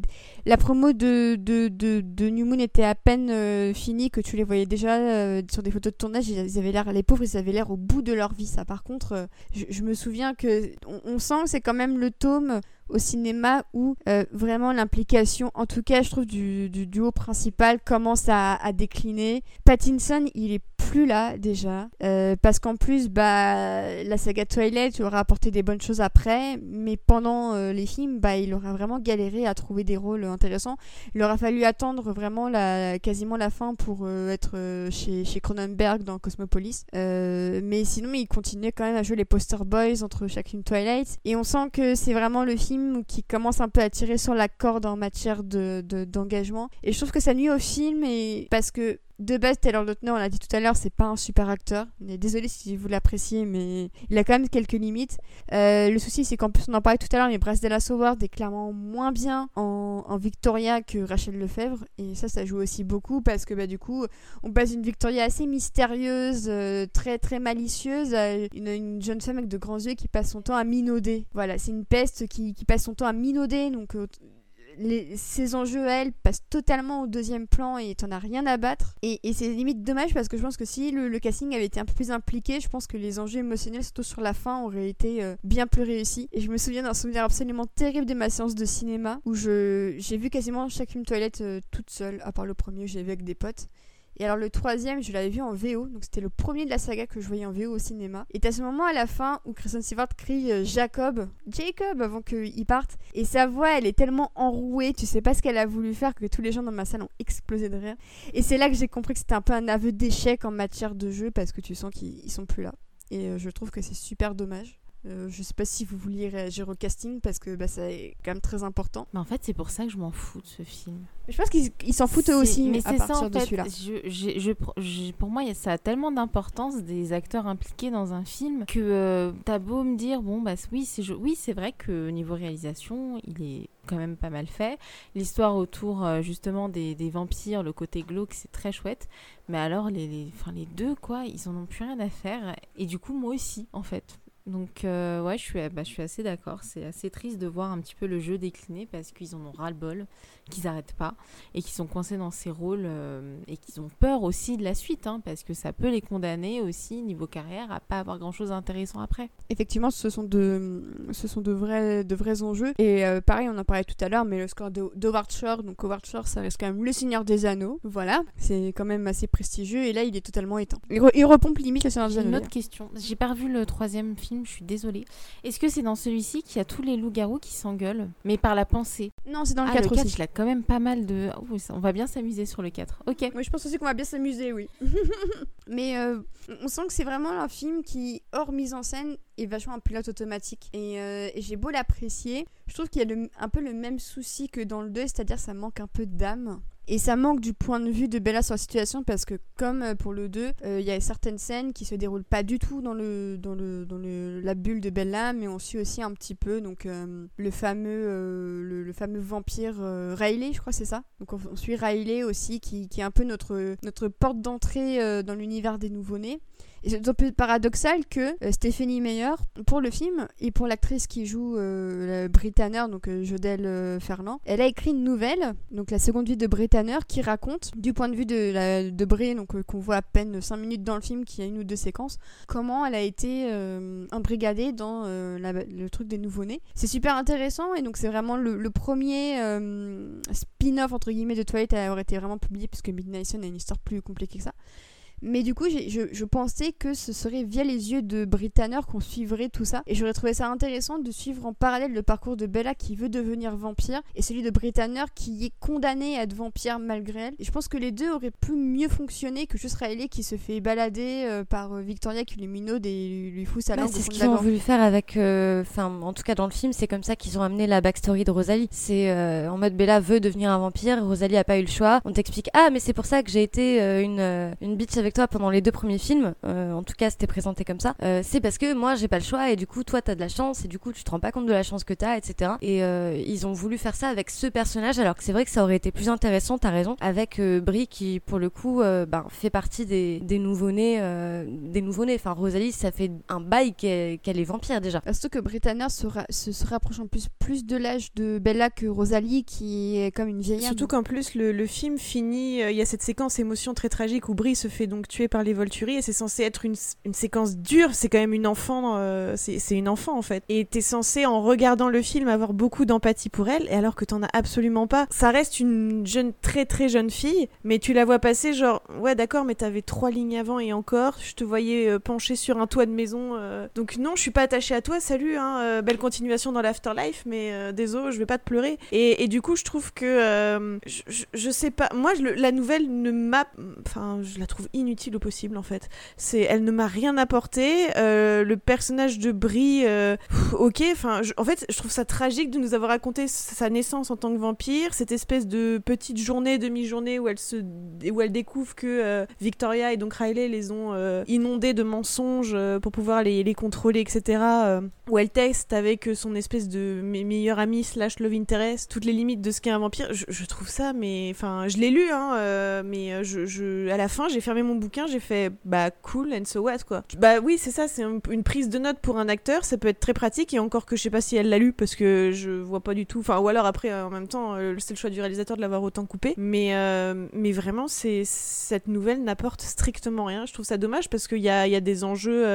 Ouais, il y a- un petit côté enfant soldat qui peut être très touchant, qui peut être très parlant, mais sur aussi, tu vois, genre l'immortalité, oui, mais à quel prix Et c'est un jeu, c'est un- une thématique que, Meyer a pas inventé puisqu'on le retrouve euh, Anne Rice euh, sur l'enfant vampire, etc. C'est un truc euh, qui est très péché euh, et donc du coup, c'est montrer la limite. Est-ce que adolescente, ça suffit pour mourir? Quel est le quel est le curseur? Est-ce que je tue à partir de 14 ans, 16 ans, 17 ans? Ça aurait pu être intéressant, mais tout ça, ça n'en parle pas du tout, quoi. Ouais, c'est- balayé assez vite. Et c'est c'est dommage parce qu'effectivement, bah, je trouve que ça contribue justement à ce manque d'empathie. Même à la fin, quand Bella fait son choix, on est censé être un minimum emmerdé pour elle parce que c'est deux choix de vie qui ont chacun leurs inconvénients et leurs avantages qui sont censés s'ouvrir à elle. Et au final, bah, Balek, elle va avec Edward, il lui a offert une super bague, ils vont se marier. Et... Il s'est même pas mis à genoux pour, lui- pour la demander en mariage, j'ai trouvé ça choquant. c'est- ah, il est sur Non, ils sont debout. Enfin, ils sont assis dans la clairière et ensuite ils sont debout. La mise à genoux à terre, c'est très 20e siècle. Hein. Edouard est un peu plus vieux, donc peut-être on peut se dire que tu vois, il a toujours gardé ce petit truc. euh, Non, on reste debout, on n'est pas non plus comme des souillons à se mettre des genoux par terre, c'est dégueulasse. Hein. Effectivement. Et euh, bah même, euh, même schéma, peut-être qu'il y a une scène en particulier du film qui vous plaît, euh, que, que vous l'aimiez ou non. Et je commence avec Yasmina. Est-ce que j'ai décidé de te bully un petit peu Mais c'est affreux parce que je sais plus. J'ai le souvenir effectivement de la, de la, la jeune, là, la nouveau-née qui se fait buter comme une merde. Ça, c'est vrai que ça m'avait marqué. Mais. La perruque de Kristen Stewart. je sais pas, je sais pas pourquoi j'ai eu. Je... Pourtant, le quatrième, c'est, on, en parlera, celui que j'ai le plus détesté, mais justement, je m'en souviens. Mais, le mais voilà, parce que je le déteste et parce qu'il m'a fait hurler de rire. Mais alors le troisième, je ne sais plus quoi. C'est c'est terrible. Je suis désolée, je suis très mauvaise ce soir. C'est la canicule, pardon. Lucie. Euh, moi, ce serait. Alors, déjà, d'une part, la scène d'ouverture. Euh, que je trouve euh, très très bien gérée niveau, euh, niveau tension, voire même horreur, en fait, parce que c'est la première fois où tu te dis, mais c'est une saga avec des vampires, j'ai l'impression de voir un, une histoire de vampire presque traditionnelle, entre guillemets, en fait, avec vraiment la figure du vampire qui est un prédateur, en fait, et vraiment voir le vampire, l'essence même du vampire, en tout cas dans cette première séquence. Après, t'as aussi, euh, j'ai trouvé très mignon euh, tout ce qu'ils ont fait autour de la remise de diplôme, euh, le discours de c'est Jessica, le personnage de Anna Kendrick. J'ai trouvé ça très mignon. T'avais aussi quoi? Ben les la scène justement au tout début, à la toute fin dans la dans la clairière, je trouve ça cucul la praline, j'adore. Euh, c'est- j'adore. Je kiffe. Je kiffe ma race, euh, les trucs bien niais. Donc ça, c'était voilà. Euh, c'est bonheur, ça fait plaisir. Euh, et du coup, euh, tout, tout ce qui relève des flashbacks aussi qui m'ont beaucoup marqué pour le coup. Après, dès qu'il y avait un petit peu de, un petit peu de mort, un petit peu de sang, un petit peu de trucs comme ça, c'était euh, un peu ma cam aussi. Euh, bah, Adrien. Ouais, euh, alors sur ma scène préférée, bon, j'ai déjà dit que moi, mes scènes préférées dans Twilight, c'était les scènes euh, entre, les, entre le, le- le principal couple intéressé. Donc euh, là, dans le film, c'est un peu compliqué parce qu'il y en a déjà pas beaucoup et en plus, elles sont quand même pas très bien faites. Donc, euh, bah, je vais suivre Lucie et dire que la scène d'ouverture est quand même très, très, très réussie. Enfin, euh, quitte à, et c'est pas ce que je préfère, montrer qu'il y a des enjeux autres que dans le couple, qu'il y a des enjeux un peu planétaires de cette espèce d'épidémie vampirique qui se qui se propage à cause des, du couple de, de meurtriers et vampires, bah ouais, quitte à accepter que ça c'est devenu Twilight et que Twilight maintenant c'est ça, bah ouais, effectivement, bah c'est très réussi et là vraiment euh, David Slade fait ce qu'il sait faire en fait. Très bien. Et euh, Happy? Euh, alors moi j'ai un trope préféré au cinéma, c'est celui des entraînements. Et donc du coup, j'adore la scène où euh, Jasper entraîne les loups-garous à se battre contre les nouveau-nés. Et, euh, et voilà, c'est euh, plus même que la scène de combat. J'adore cette scène où ils font, où ils se bagarrent, où il y a Emmett aussi. Et voilà, j'aime beaucoup. Ouais, j'a- j'adore cette. Je crois que c'est ma préférée parce que j'a- j'adore déjà la musique de la séquence, qui est d'un groupe qui s'appelle Uncle. Moi aussi. Et en plus, le titre de la chanson c'est With You. Ouais, j'adore pareil la musique, elle, elle est trop Et bien. genre, j'adore ce morceau. Et ce que, ce que j'aime beaucoup, moi, c'est la complicité des Conan Ouais. qui rappelle un petit peu celle de, de la scène de baseball et c'est la première fois qu'on retrouve encore plus que dans la première euh, scène de baseball un côté un Jasper un peu plus sympa, ouvert, décontracté, il est un peu rieur, il fait des blagues et il y a vraiment une, une belle cohésion d'équipe et, euh, et j'adore cette scène. Et donc je suis contente que personne l'ait dit avant. Bah, J'allais le dire, donc tu m'as piqué, tu m'as piqué ma scène. Mais moi, ce que je préfère aussi, c'est quand il raconte ce, ce qui s'est passé, qu'à la fin, il est avec Alice qui le rejoint et qu'ils se font des bisous. En fait, je trouve ça super mignon parce que jusqu'à présent, dans la saga, tu ne voyais uniquement que Bella et Edward s'embrasser, en niant le fait que tu avais quand même de l'amour pour d'autres couples euh, à côté. Et c'est pour ça que j'a- j'adore la séquence où, genre, euh, Alice fait une pirouette à Jasper et qu'elle finit par l'embrasser sur la joue. Parce que c'est un geste d'affection qui peut paraître super banal, mais c'est la première fois que tu vois vraiment leur amour entre deux. Mais surtout qu'en plus je le trouve encore plus, enfin il a un côté euh, encore euh, plus romanesque que euh, au sens mouvement littéraire du, du terme que entre Bella et Edouard puisque littéralement Alice dit je l'avais vu pendant, enfin il y a très longtemps. 28 ans. Elle a attendu 28 ans, 28 ouais. ans. Je l'ai vu il y a 28 ans et je l'ai attendu pendant 28 ans et je suis, et je, et enfin, et c'est trop beau, tu vois, j'ai le trémolo dans la voix. Mais c'est trop beau, genre elle l'a vu, elle l'a vu, elle, elle s'est vue même tomber amoureuse, vivre une vie merveilleuse avec Jasper elle a dû l'attendre pendant 28 ans. Et lui, quand il l'a vu, et en plus, il n'y a pas le côté euh, problématique que tu retrouves avec euh, l'imprégnation où t'as pas le choix. C'est-à-dire qu'en fait, quand euh, Alice et Jasper se sont vus, pour même lui, ça a été une évidence, surtout qu'en plus, c'est des personnalités qui sont tellement opposées et, c'est magnifique. Enfin, c'est ma, source inépuisable de fanfic forever. Jasper et Alice, ils sont magnifiques. Puis au final, bah, Stéphanie Meyer, elle dit clairement bah, le déterminisme,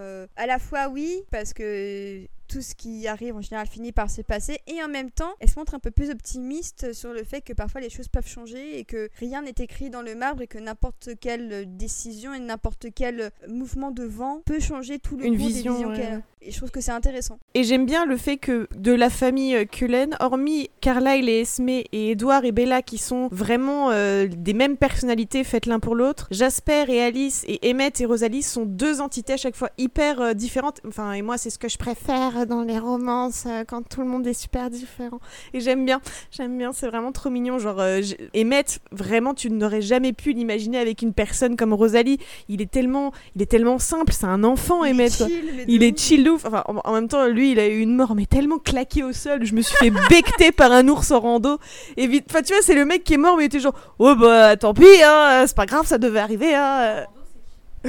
Déjà, la rando, c'est chill, voilà. Et- et donc, du coup, c'est un mec, mais qui se prend, mais tellement pas la tête. Et, il est- et alors que Rosalie, c'est quelqu'un d'hyper cérébral, qui est hyper bougon, négative.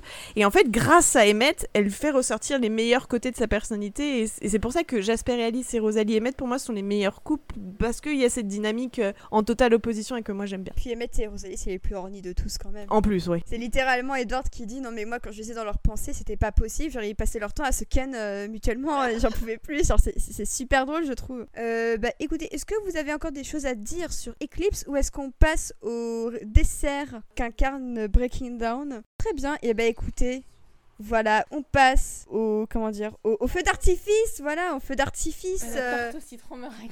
à la tarte, à la meringue sur la tarte À au la citron. meringue sur la tarte au citron. American Lemon Pie, comme on pourrait dire. On va enfin parler de Breaking Down. Donc, révélation en français. Alors, je trouve que ce titre a pas grand sens, mais euh, enfin, si ce n'est que Bella est une a une révélation à un moment donné, mais bon, genre, c'est. Un truc c'est dans super. son Je, trouve que c'est, je trouve que c'est super lambda là où les premiers titres en français avaient quand même un, un chouïa plus de sens. On sent qu'ils étaient à, à bout de, de, de mots qui se terminaient par Sion, et je pense que c'est pour ça qu'ils ont pas traduit Beat Nation parce que genre euh, le soleil de minuit Sion, ça leur est pas trop fait. Bah, en fait, ils se sont sentis piégés, je pense. Au bout Bah oui, en fait ils ont lancé Ah, Fascination. On a fait et- ça Ouais. Ouais, c'est ça. donc, euh, Breaking Down, donc, euh, un résumé à ma sauce, hein, je le fais pas aussi bien que Michael Peña dans les deux Ant-Man, mais j'essaie quand même. en gros, bah, comment dire, et bah ça y est, et Bella et Edward se marient, ils consomment leur lune de miel euh, de manière extrêmement tendre, mais chaste, vu qu'apparemment Meilleur ne sait pas écrire de scène de cul. Le fait est que quelques jours plus tard, Bella réalise qu'elle est enceinte, mais c'est une grossesse quand même un peu chelou, parce qu'au bout de plusieurs jours, se rendre compte que ton bidou est quand même dur comme de la pierre, c'est un petit peu bizarre. Euh, Bella, euh, Bella décide donc de garder l'enfant contre l'avis de Edward qui est bien décidé à la faire avorter parce que sans ça son utérus va pro- proprement la buter. Mais Bella se trouve une alliée de taille en la manière de Rosalie qui décide euh, dans un mouvement fort euh, Stéphanie, euh, Stéphanie meilleuresque de sa part de soutenir Bella pour garder son enfant. Il s'avère que l'accouchement de Bella est extrêmement douloureux puisqu'elle est sur le point d'en mourir. Mais heureusement Edward décide au dernier moment de la sauver en la mordant et en faisant d'elle une vampire et commence donc la nouvelle vie de vampire de Bella. C'est un bon résumé, ça va. Magnifique. Merci. J'ai- J'ai j'ai kiffé les, les, les improviser comme ça. Il manquait même cool. une petite musique de fond justement à la Michael Peña dans Ant-Man et tout ça. Vraiment, oh, justement. Et puis toi, et toi qui refais, tu enregistres, tu refais les dialogues. Ouais, tu fais c'est les voix un petit peu entre les deux et après c'est parfait. ça peut marcher. Alors, donc c'est le dernier tome euh, donc de la quadrilogie de Stephanie Meyer. Euh, autant vous dire qu'il était un peu attendu comme le Messie, euh, à peu près autant que Bella attendait sa perte de virginité. oui, je sais, c'est rude, mais c'est la fin de soirée. c'est la fin de soirée. On a chaud, On, a chaud, on a très chaud. Et j'ai encore plus chaud maintenant qu'on va parler du quatrième. On va parler de sexe. On va parler de parler de sexe, effectivement. Donc c'est enfin le tome après trois tomes d'attente. C'est le moment venu pour Bella et Edward de consommer leur amour dans un cadre idyllique au possible puisque c'est sur l'île d'Esmé. Euh, avant ça, le mariage se produit. C'est très beau, c'est très mignon. euh, rien à dire. La cérémonie, genre 4 4 mariages pour une lune de miel, 10 sur 10 absolument partout. Ouais, ouais, ouais, il y a des vampires ils mangeaient pas trop, c'était bizarre. La bouffe, bon. Voilà, la bouffe bon. Euh, mais c'est vrai que les réactions ont été plutôt contrastées, puisque, il faut bien l'avouer, Stephanie Meyer a franchi la dernière, l'une des dernières limites qu'elle avait pas trop osé franchir, mais là du coup elle s'est dit on va y aller, euh, on va y aller à fond. C'est le fait que le, le, le- le livre euh, défende les opinions pro-life en, en enlevant à Bella le toute envie d'avorter d'un enfant qui pourrait pourtant la tuer. Et ça, c'est vrai que c'est pas trop passé aux yeux du- d'une grosse partie du public qui pourtant avait quand même suivi Meilleur sur pas mal de sujets assez controversés dont on a parlé jusqu'à maintenant. Et euh, bah, je voulais savoir, les filles, comment vous, vous avez vécu ce, mélange de, de pro-life, euh, slash imprégnation un petit peu pédophile, slash plein de choses quand même assez chaudes? J'étais folle de rage. J'ai balancé mon bouquin, j'étais folle, mais ça m'a ça m'a mise vraiment très très très en colère. Euh, et pourtant, j'étais pas euh, très déconstruite à 18 ans, hein, mais euh, vraiment, je, je n'ai pas compris où elle voulait en venir. Bon, évidemment, le moment qu'on attendait tous, la consommation du mariage. Évidemment, Bella n'a pas mal, hein, Bella vit très bien aussi ce qui se passe, hein, on, sait on sait que ça se passe comme ça, évidemment. Par la suite, bon, elle tombe enceinte, hein, elle a couché qu'une seule fois avec Edward, mais c'est choses qui peuvent arriver. Elle tombe enceinte, bon, il y avait une chance sur, voilà, mais euh, elle tombe enceinte. Et euh, oui, effectivement, euh, il n'y a aucune question de. euh, ben, elle garde, le- elle, reste enceinte, elle veut pas avorter. Euh, Rosalie l'encourage à ne pas avorter. En fait, elle a le soutien de Rosalie tout le long, donc euh, ça aussi, euh, j'ai pas trop, euh, ça aussi, j'ai pas trop compris. Bah, c'est très égoïste aussi de la part de Rosalie. Elle en a absolument rien à faire de Bella. Elle, c'est le bébé qui l'importe. Ça aussi, faut le, faut le dire. hein. Euh, ça se trouve que même Rosalie espérait que Bella en pour garder le bébé, mais bon, ça, je vais pas lancer une rumeur. Et, euh, et oui, effectivement, le pédo-wolf euh, par la suite. pédo-wolf, ouais, on l'a.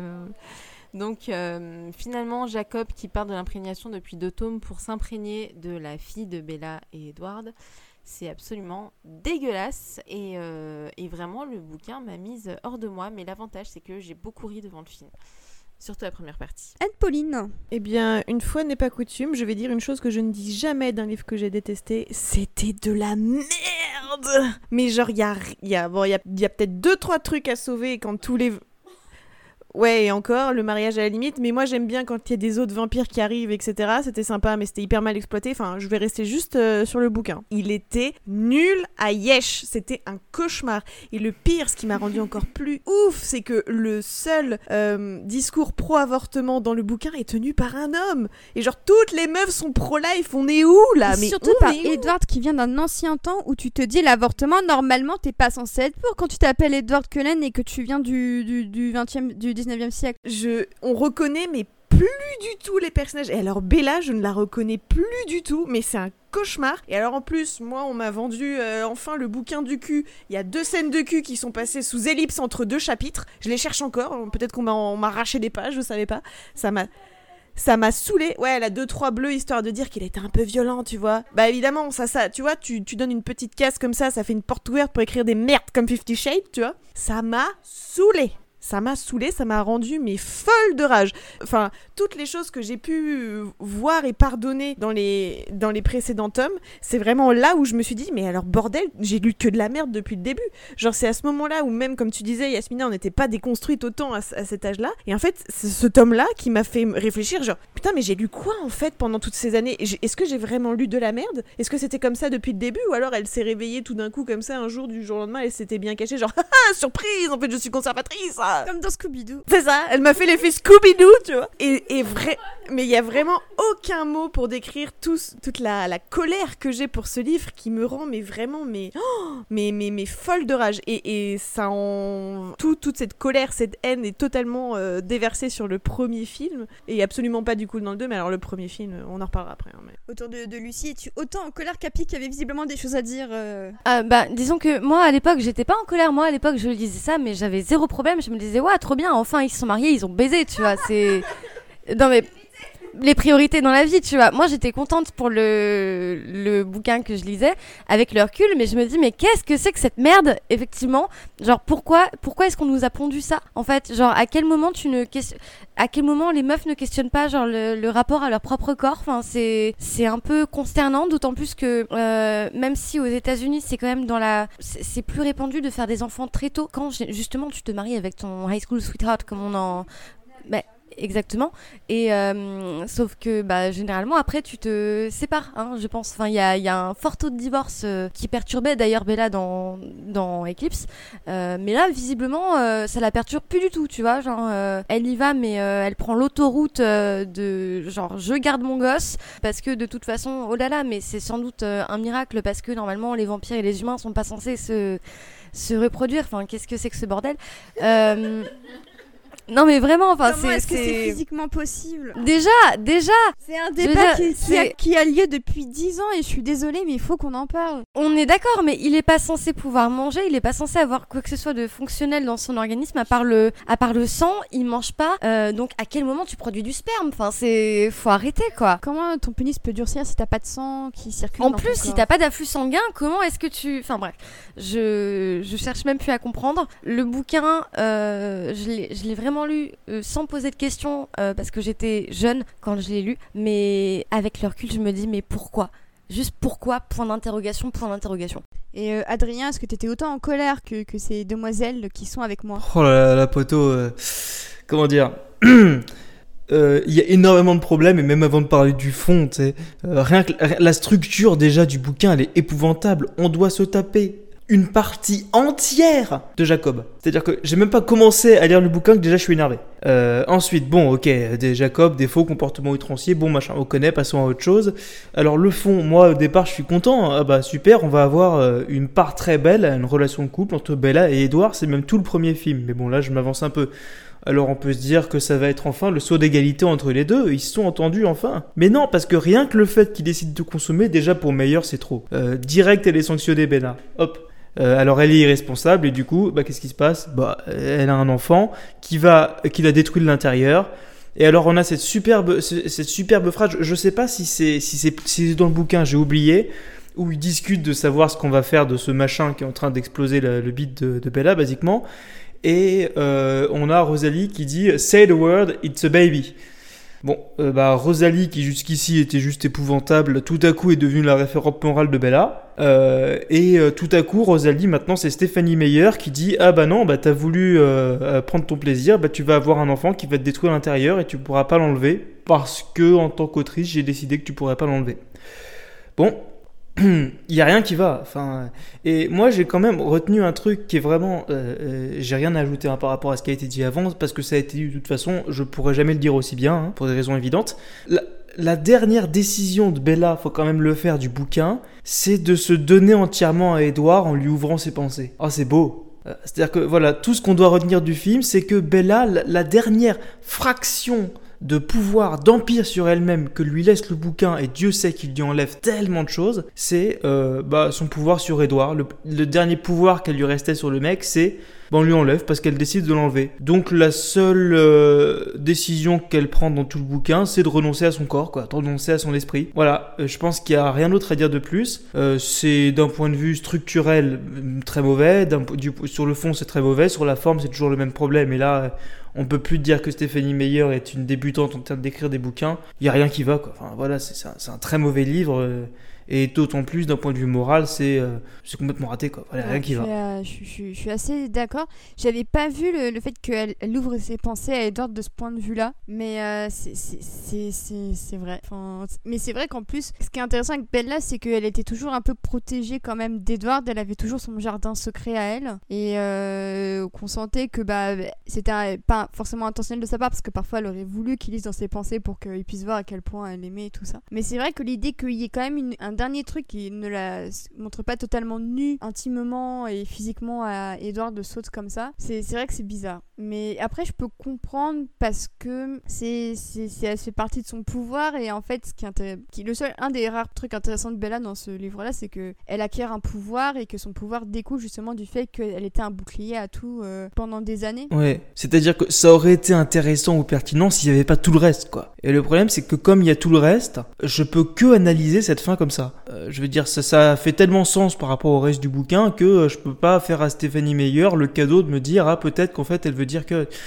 c'est pour moi à ce point de, de, de destruction de l'ensemble des personnages féminins et notamment de Bella, ça me paraît complètement euh, pas possible dans la pensée de Stéphanie Meyer que ce soit un, geste un geste d'empire de, sur soi quoi. Enfin vraiment ça me paraît pas du tout cohérent. Yasmina voulait réagir? Euh, je pensais aussi au fait que Bella est très facilitée dès le moment où elle devient vampire et qu'elle a donc accepté d'épouser Edward, de coucher avec et de garder le bébé. Et en fait, dès ce moment-là, elle est facilitée par tout, par, son, par le fait qu'elle soit extrêmement forte, par aussi la fin, hein. finalement, personne ne va se battre.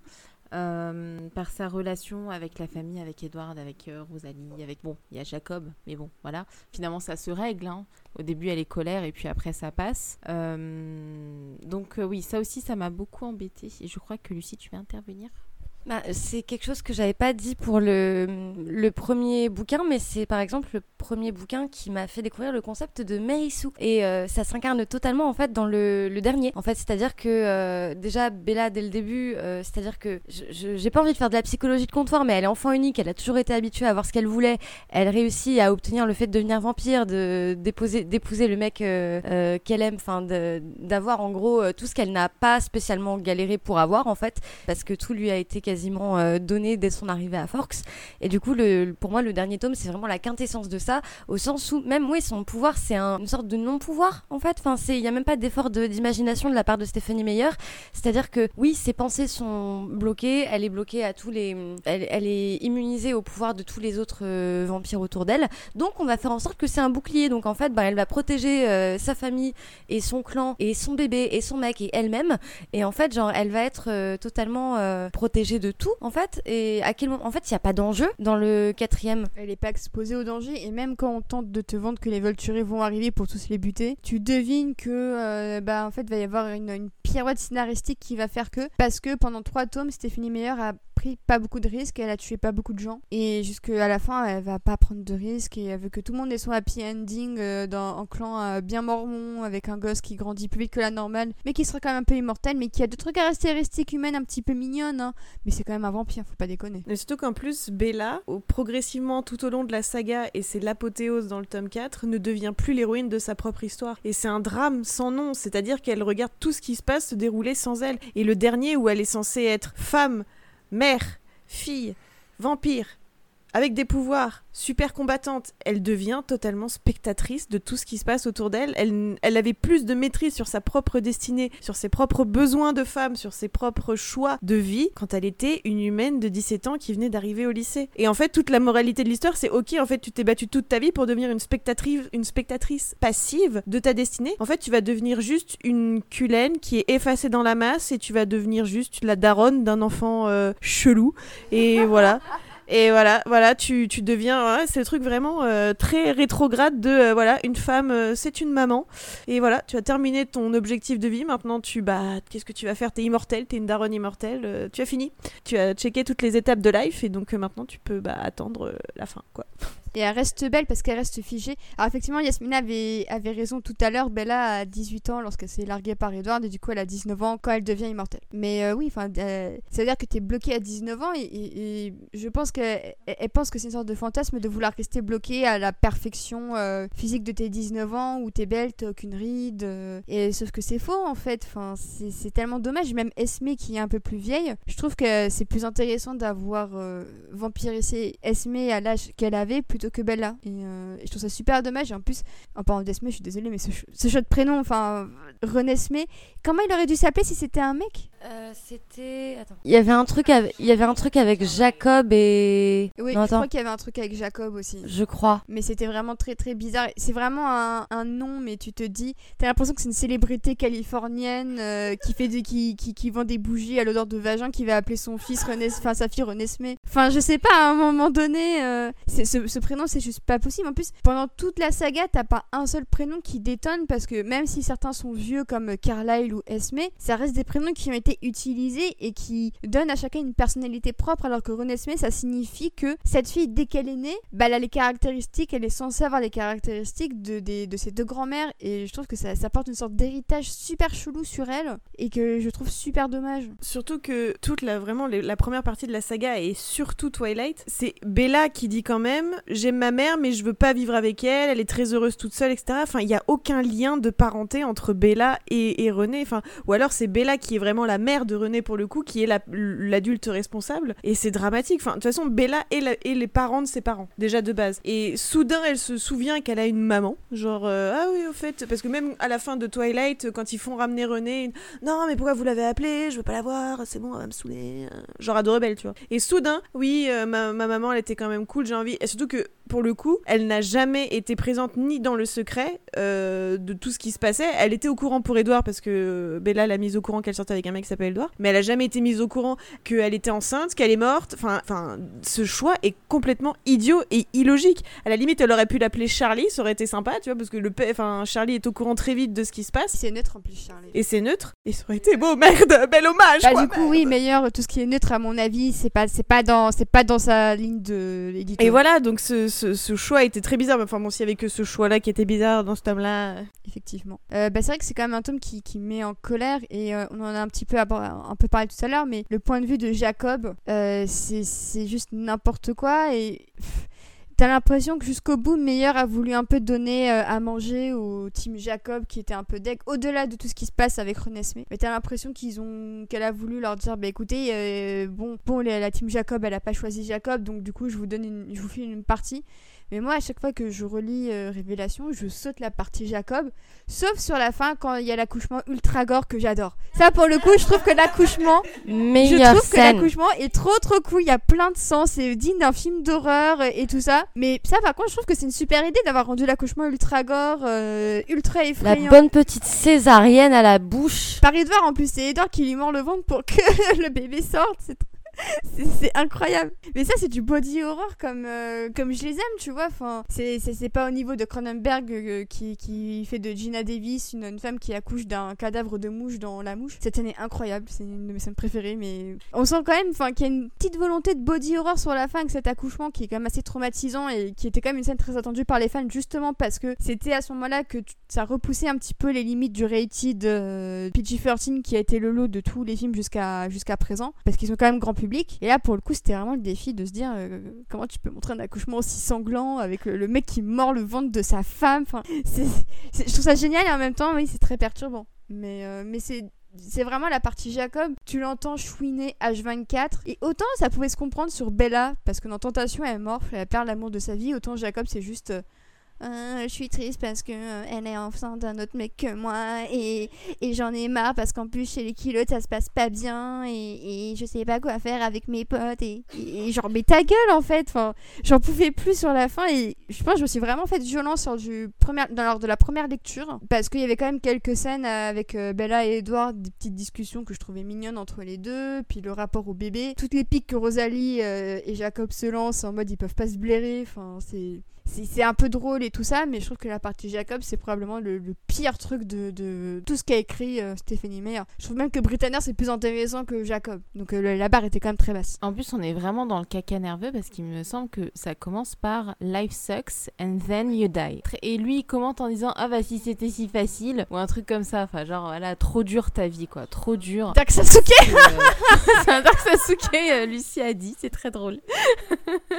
Mais c'est un peu ça, ouais, c'est vraiment, il fait sa crise d'ado, enfin, c'est- c'est c'est bon, quoi, passe à autre chose. Bon, il va On aurait passer à autre peut-être pas voulu qu'il passe à autre chose finalement. Mais, mais pas, pas, pas à elle. mais Non, pas à monde- elle, non. pas- Je, je sais pas si on passe au film aussi. Est-ce que vous aviez encore peut-être Adrien Est-ce que tu as quelque chose à dire sur le livre avant qu'on passe au film euh? Pas tellement, non. ju- ju- juste pour ajouter qu'effectivement, j'ai pas encore parlé de la. De, de non, j'ai un peu parlé de Jacob, mais j'ai pas parlé de la sublime idée qu'a eue euh, Stéphanie Meyer.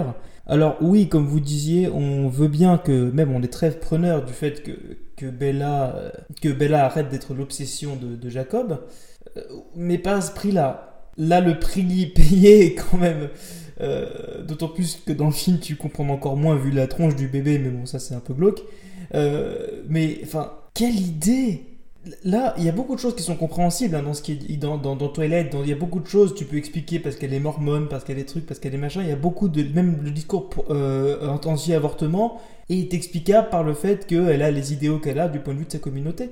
J'aimerais bien, en revanche, qu'on m'explique de quelle commune, de quelle idée ça vient, ça. Hein euh, euh, je comprends pas très bien. Je sais pas s'il y a eu des interviews là-dessus ou si. euh, Mais enfin, tomber euh, amoureux d'un bébé, ouais. Là, c'est non seulement c'est plus du tout défendable comme, comme bouquin ou comme film, mais en plus, euh, euh, je sais pas pourquoi. Enfin, vraiment, là, j'avoue que j'ai une, une incompréhension euh, totale. Ouais, je, je suis assez d'accord. Happy, je crois que tu voulais quand même réagir pour un dernier mot sur le bouquin. Ouais, c'est une grande frustration sur le fait d'avoir euh, construit toute une partie du bouquin sur euh, Alice qui part chercher d'autres vampires, d'autres alliés, etc. Qu'on te présente des mecs avec des super pouvoirs, t'as d'autres qui arrivent avec euh, électricité, t'as même des couples qui se forment et tout. Et t'es trop bien, genre, oh là là, ça y est, l'armée va commencer, on va pouvoir aller se battre, on va pouvoir tout le monde pouvoir se battre et tout, c'est trop stylé. Ils sont tous dans la maison, il y a la tension qui monte. Et rien. Genre, c'est quoi ces préliminaires de merde? Genre, euh, donne-moi satisfaction à la fin, tu vois Enfin, c'était horrible. C'était, enfin, quand, en plus, quand tu, sur la quatrième de couverture ou dans les dernières pages, c'est dans les dernières pages, tu avais toute la liste des vampires avec leurs pouvoirs et tout. Et moi, j'avais vu ça au début du bouquin en feuilletant. euh, avant de lire le bouquin, je me suis dit, oh là là, plein de vampires avec des pouvoirs, ça va être fou. Et trop pas, en fait, ils branchent dans un salon. Genre, euh, non, mais non, non, non, non, non, je, non, je refuse. C'était une énorme frustration, j'ai détesté ça. C'était vraiment nous vendre du rêve pour rien, voilà. Ouais, je, je, suis, je suis vraiment, vraiment bien d'accord. Et alors, on a terminé de parler des, des bouquins de la saga principale. Euh, juste revenir deux secondes sur les choix de couverture, qui étaient plutôt jolis, assez sobres, euh, très cohérents. Et euh, je pense que l'un de mes trucs préférés de Révélation, et qui est quand même assez ironique, c'est que sur euh, la couverture, donc vous voyez un, pion blanc et une reine rouge qui est censé signifier que quand Bella était humaine, donc c'était un pion, et quand elle est devenue un vampire, c'est une reine, sauf que bah non, ça se retranscrit pas du tout, et que tu préfères limite quand c'est un pion plutôt que quand c'est une reine, parce qu'à moi, en tant que pion, elle a un peu plus de personnalité qu'en tant que reine.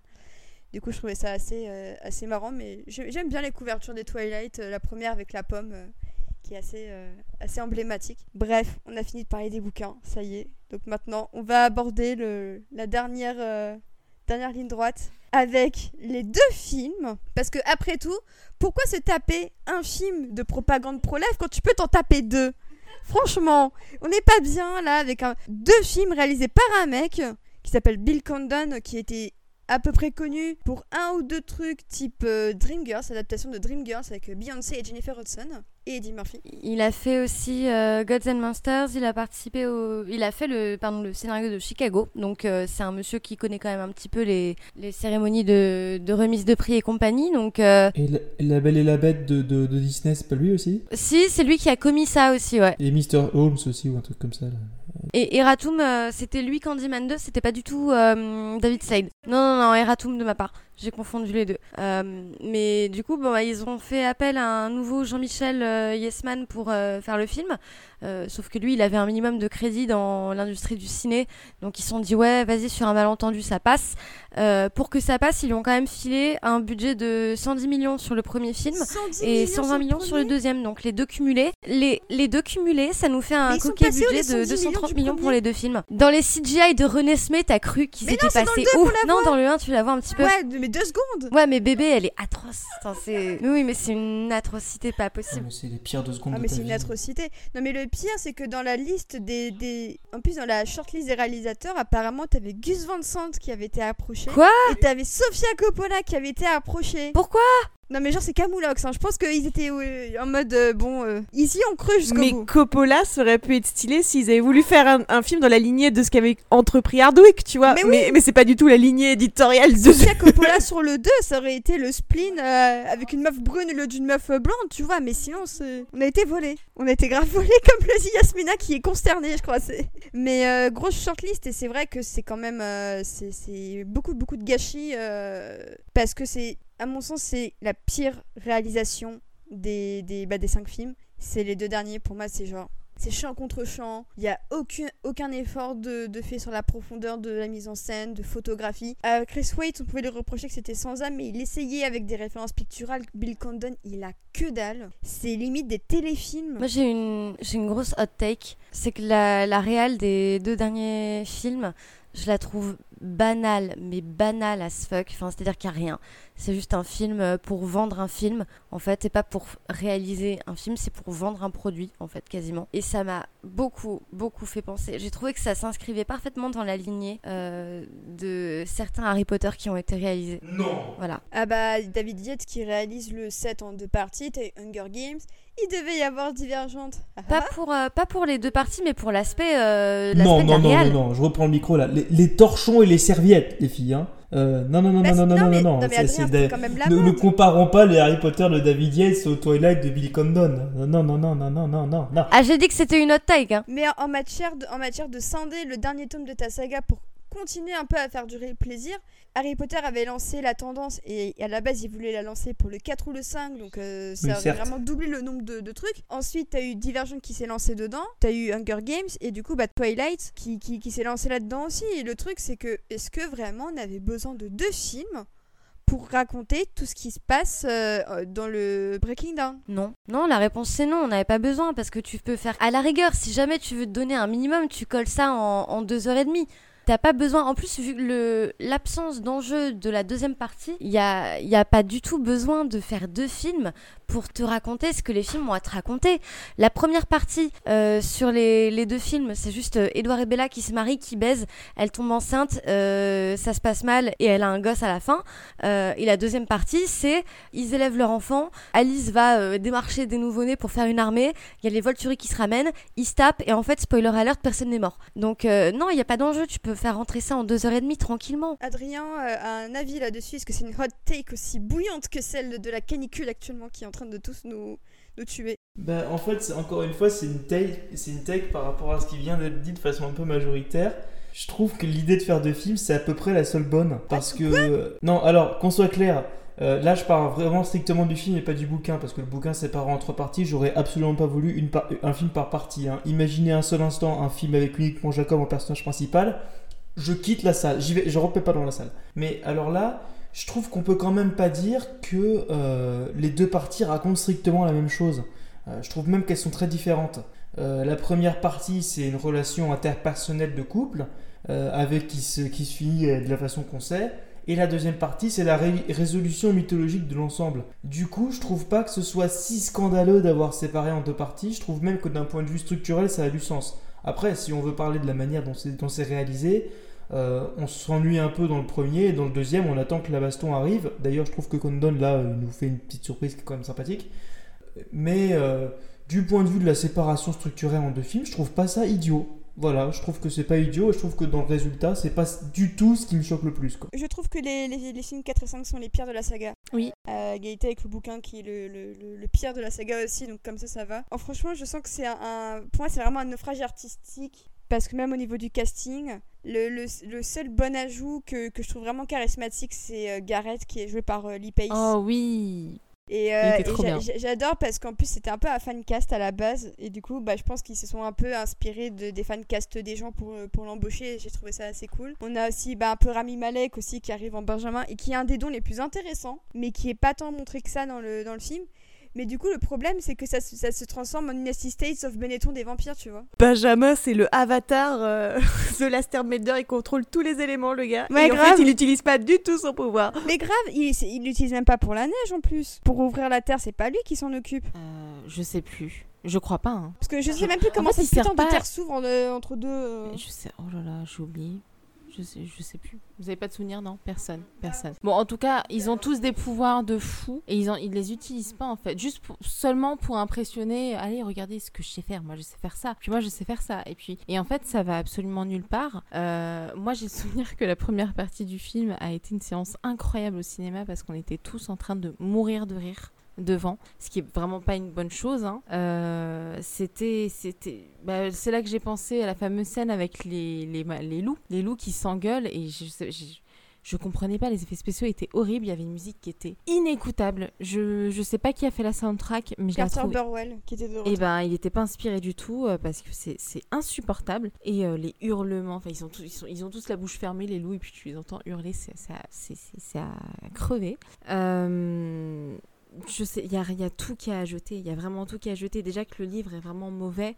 Euh, le film, il y a, ça, ça, ça ressemble à rien. L'accouchement de Bella, il ressemble. Ouais, bon, l'accouchement de Bella, ça peut être pas mal, mais alors le dernier plan de Bella qui ouvre les yeux, mais j'ai.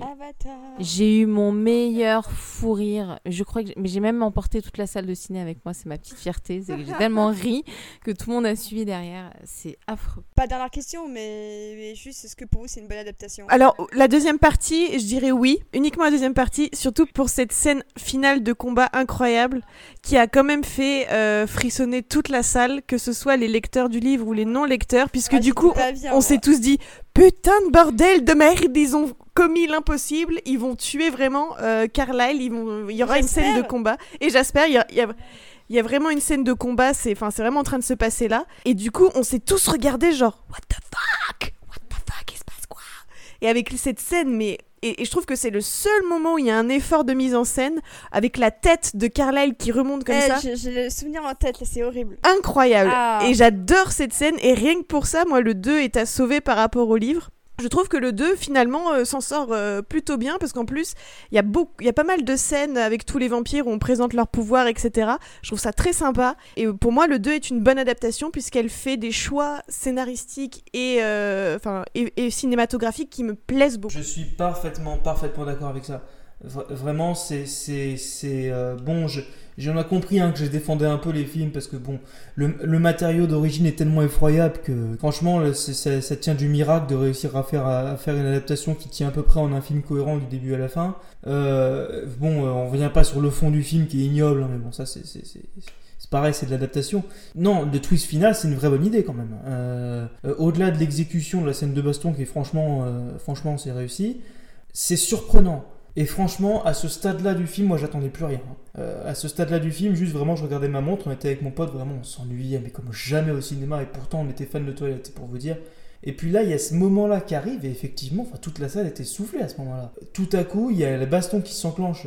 Et, euh, et c'est vrai que, même en ayant lu le livre, je me suis pas instinctivement dit que c'était une vision. Euh, moi, j'ai vraiment cru qu'il y avait une baston. Bon, quand- Carlyle s'est fait couper la tête, oui, bon, là, euh, ça devenait un peu difficile de croire que c'était vraiment arrivé. Euh, mais euh, franchement, s'il y a une raison de voir le dernier film, et il faut vraiment creuser pour en trouver, ouais, euh, la fin fait partie des, des raisons, clairement. Yasmina qui joue avec mon chat. Pardon. Euh, oui, c'est vrai que la deuxième, en fait, la deuxième partie est sauvée par cette fameuse scène de combat qui nous a tous un peu choqués, clairement. Euh, ce que j'ai trouvé dommage, c'est que ça aille pas, mais bon, ça aurait scandalisé tout le monde, mais que ça aille pas euh, aussi loin que ça, que ce soit seulement une vision d'Alice. J'aurais adoré que ce soit vraiment comme ça que ça se finit.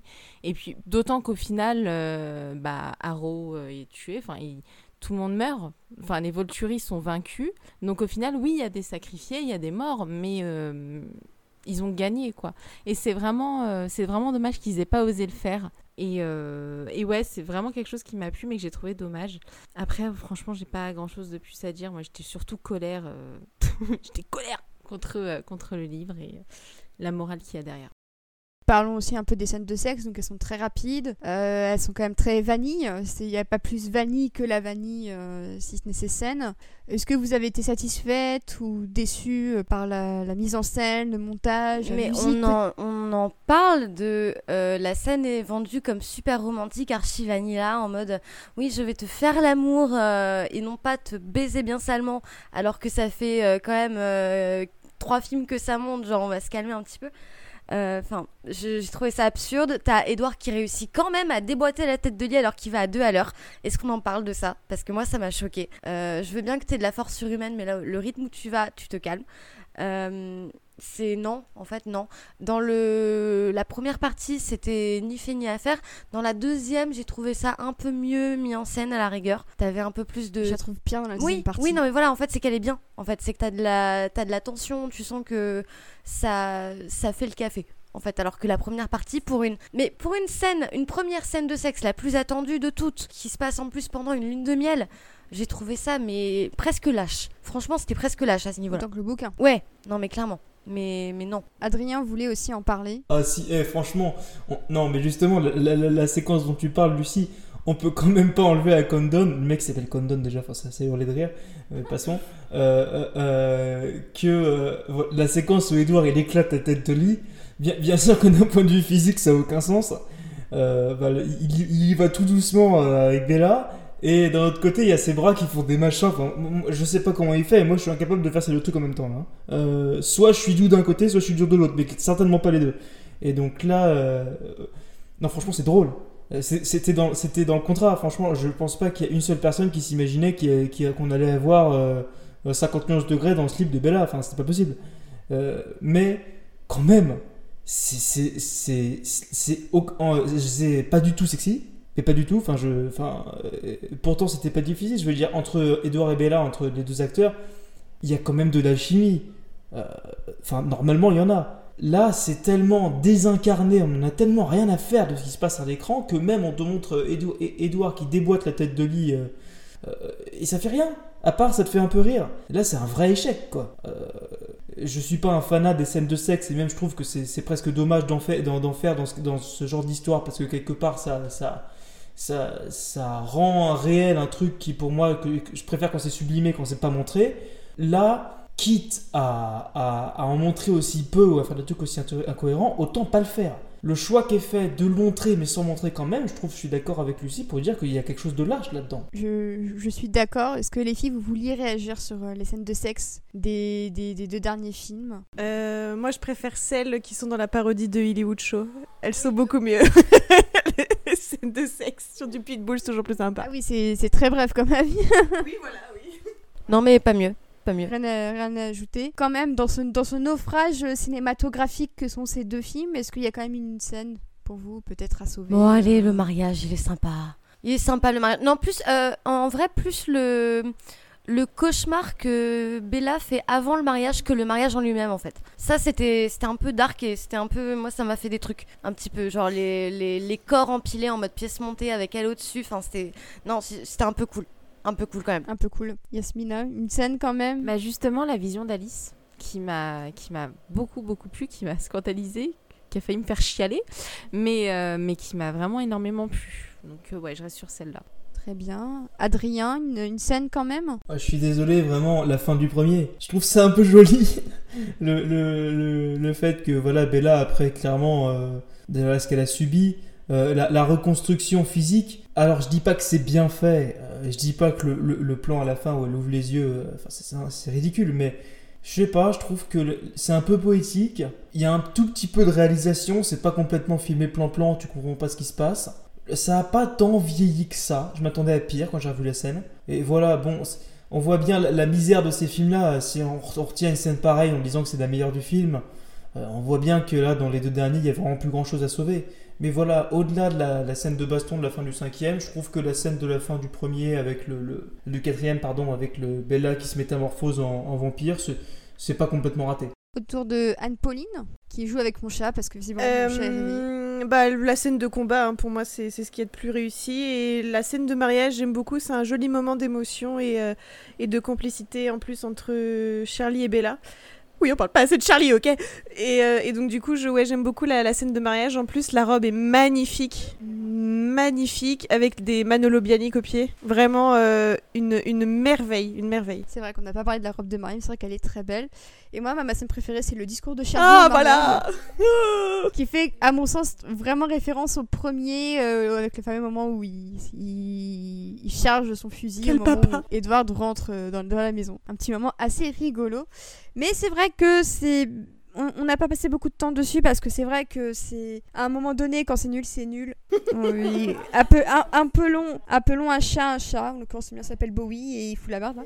mais mais euh, mais c'est vrai que la saga Toilette se termine quand même sur une note bien bien décevante. Et donc euh, bah on a un petit peu parlé de Midnight Sun donc autant aller à l'essentiel. Anne Pauline et moi euh, l'avons lu donc euh, mon intégralité Anne Pauline il manque quelques pages. En un mot est-ce qu'on conseille aux fans ou pas? Oui, pour tous les PC... Oula, 3-4. Oui, je le conseille pour ceux qui ont aimé Twilight et qui ont été un peu frustrés de ne pas en savoir un peu plus sur le personnage d'Edward, qui est quand même un personnage très très énigmatique et peu exploité. Et je trouve que Midnight Sun réussit à rendre Enfin, les moments intéressants pour moi dans Midnight Sun sont toutes les scènes où il n'y a pas Bella, parce qu'en fait, euh, tu sens que Meyer était un peu piégée par les dialogues qu'elle avait écrits dans Twilight et qu'elle est quand même assez limitée dans, ce, dans cette euh, fenêtre de tir. Et donc, du coup, tous les passages où elle n'est pas avec euh, Bella sont. Enfin, où Edward n'est pas avec Bella sont très intéressants. Et que tu as beaucoup de secrets et de choses qui sont révélées.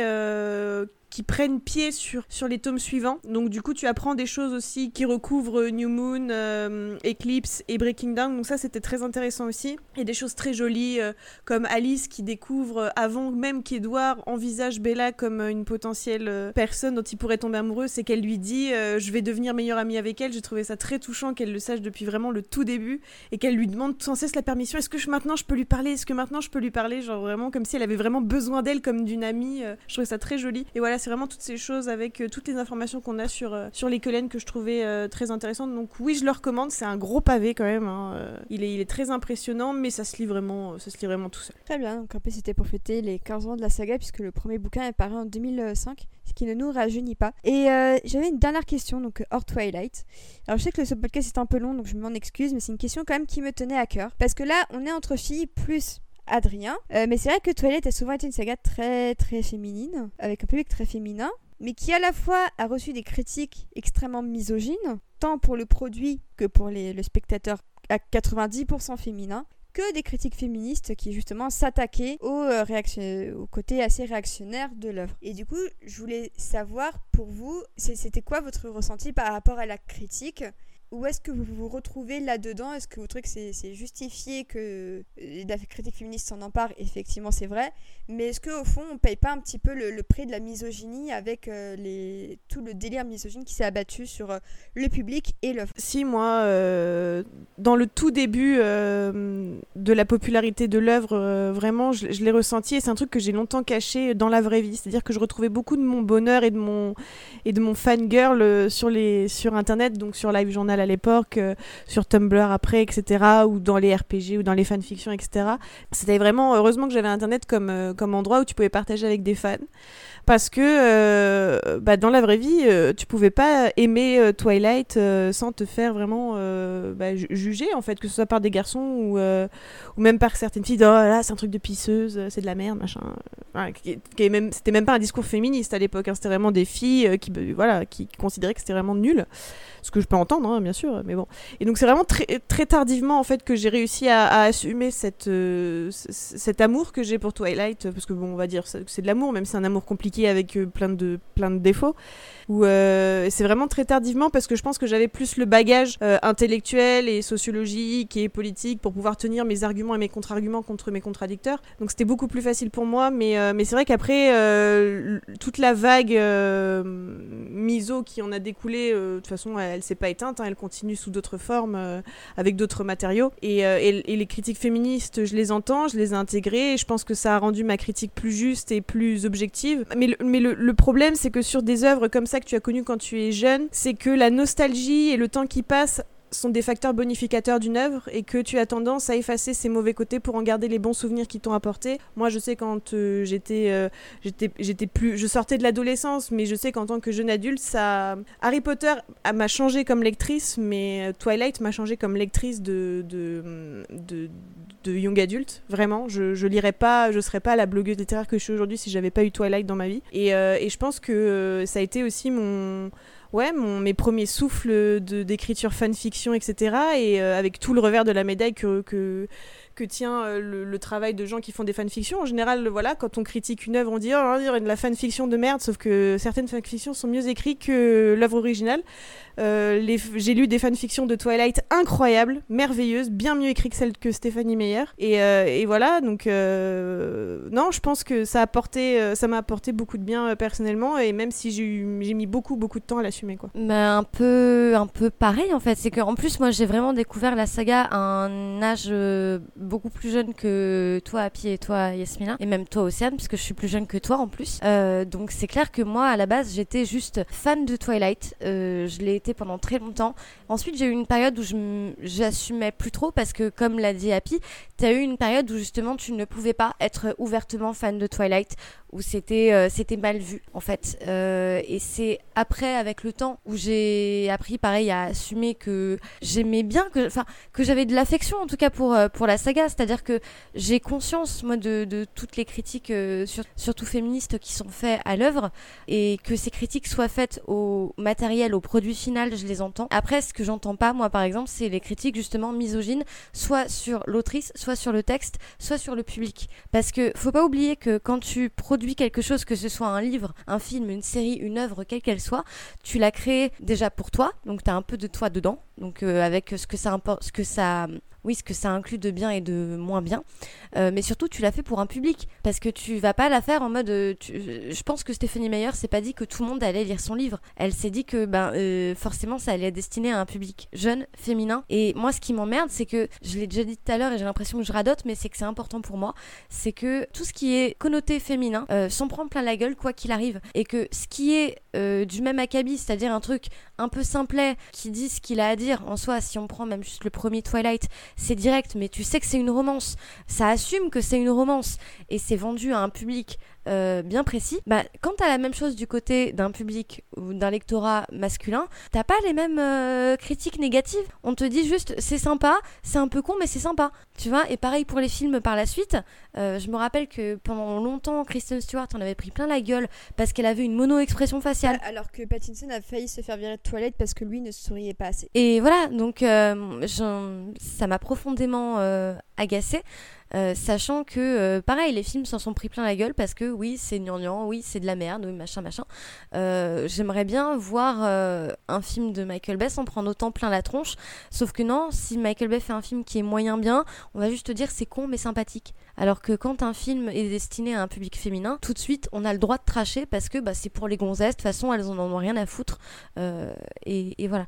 Donc c'est ouais non c'est mon opinion à peu près sur le, le sujet. Euh, bah, globalement, euh, comme mes camarades, euh, j'avais totalement assumé d'aimer les premiers tomes parce que j'étais au lycée et que bon, voilà. Euh, j'ai moins assumé quand je suis entrée en prépa parce que bon, j'étais pas censée lire Twilight en hippocagne, quoi. C'était très mal vu, donc là, j'en ai, j'en parlais pas trop. Je, j'avais même commencé aussi à faire un peu une sorte de misogynie. euh, Intériorisé. intériorisé c'était le mot que je cherchais à dire à me dire que quand même j'étais vachement conne je, suis même vachement conne parce que ce moment-là je bien quand même euh, de d'aimer ça, que euh, c'était vraiment bête, que c'était pour euh, c'était que c'était que je suis vraiment débile d'aimer ça et que voilà c'est pitoyable quoi. C'est euh, j'ai mis du temps à l'assumer et puis au bout d'un moment j'ai compris qu'en fait j'en avais absolument rien à faire et que euh, je pouvais assumer d'apprécier ça. Euh, même si j'ai- moins été fan de Twilight que j'ai pu l'être de Harry Potter. Harry Potter ça a été une bonne partie de ma vie et en revanche Harry Potter j'avais honte un petit peu d'en être aussi fan parce que j'avais même écrit une fanfiction et j'avais gardé ça pour moi, qui était en ligne, qui doit toujours être en ligne par ailleurs. Mais c'est des choses, et j'en ai lu énormément, et c'est vraiment des choses, je sais pas, j'avais honte de ça, j'avais peur qu'on se moque de moi, qu'on pense que c'était ridicule. Et euh, bon, ça encore, c'est une chose parce que c'était pour les gamins, mais Twilight, c'est vraiment, ah bah c'est pour les petites meufs, quoi. Ça, euh, c'est bon, euh, un truc fleur bleue, c'est un truc de pucelle, ça va, quoi. Mais sinon, euh, ouais, c'est, c'est, je trouve ça très violent, et comme disait Lucie, les films de Michael Bay sont quand ils sont débiles, on dit juste qu'ils sont débiles. On dit pas que euh, le public est complètement abruti, euh, que, et que l'apprécier en fait, c'est juste aimer euh, les choses un peu concombre. Bah, c'est comme un McDo, voilà. Mais sauf que c'est un vrai chèvre parce que voilà, comme ça tout le monde pourra en manger. Et alors, bah, Adrien, donc tu es le seul mâle présent parmi nous, et c'est vrai que pour une fois, je me suis dit, mais c'est vrai que pour une fois, un, point de vue masculin pouvait être intéressant, parce que c'est vrai que d'habitude, j'essaie toujours un peu d'avoir la, parité dans mon podcast, mais cette fois, j'ai vraiment cherché pour, pour, pour un mec. Du coup, là, euh, c'est vrai que Toilette, c'est quand même une saga. euh, avec un public assez féminin. Comment du coup en tant que mec on essaie d'assumer ou pas euh, un, amour pour une saga qui est aussi imparfaite qu'au final un, temps soit peu attachante et, avec tout le bagage qui va avec? Bon, on comprend bien que rien des, choses qu'on a pu me dire sur le fait que j'aime ou pas Twilight n'est comparable avec ce que, ce que, ce que vous avez pu, ressentir. Ça paraît évident, mais bon, je le dis quand même. Cela, cela, étant, cela étant précisé, oui, c'est pas évident. euh, bon, euh, quand on a euh, 24 ans, ça va. Mais c'est pas évident quand on a euh, 14, 15, 16, 17, 18 ans d'aimer Twilight quand on est un mec. Euh, hein, au- moment du collège, ça allait à peu près parce que, comme je le disais, euh, il y avait une espèce de hype à ce moment-là qui faisait que tout le monde disait ça. Donc, le fait de dire ça en étant un mec n'était pas particulièrement euh, un problème. Le fait d'apprécier ça, de continuer à lire et à aller voir les films, y compris tout seul, ouais, c'est pas complètement évident à assumer. Euh, J'ai même mis un bout de temps. Et c'est aussi grâce à Twitter, moi je tiens à dire quand même que c'est un réseau social qui a beaucoup de défauts, mais c'est aussi un moment, un endroit où on peut rencontrer des gens qui pensent comme soi, ou en tout cas qui, qui ont la même ouverture d'esprit, la même sensibilité. Euh, ça a été un peu difficile, ouais, à, à assumer. Bon, c'est pas ici les alcooliques anonymes où j'explique que c'était gravissime et que j'en souffre Fan encore de Toilette pas, anonyme. de, de, de pas avoir pu, de pas, voilà, je suis pas Jean Moulin parce que je suis un homme qui a aimé Twilight, hein. C'est pas ce que je dis. Ce que je dis, c'est qu'effectivement, il y a une, une forme de misogynie et je pense que ce qui est extrêmement important à préciser, et je crois que Lucie l'a très très bien dit, c'est que oui, on traite différemment euh, Twilight parce que c'est euh, à destination de femmes. C'est tout à fait évident. Et, les films de Michael Bay, c'est un, un très bon exemple. Alors oui, il y a des, des les, ce qu'ils appellent les, cin- les cinéphiles d'élite qui disent qu'effectivement Michael Bay c'est con, c'est stupide et on est stupide d'aimer ça.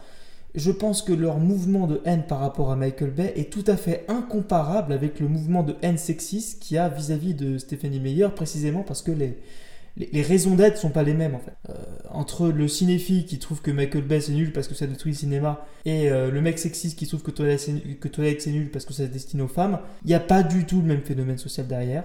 Euh, et je pense que c'est beaucoup plus grave et beaucoup plus pernicieux au fond de, de, de dire autant de mal de Twilight pour cette raison-là, parce qu'au fond, le problème de sexisme de Twilight n'est pas inhérent à Twilight. Et, la misogynie, avec, euh, les, féministes dont on parlait ont tout à fait raison, je pense, hein, de, critiquer Twilight parce que c'est misogyne.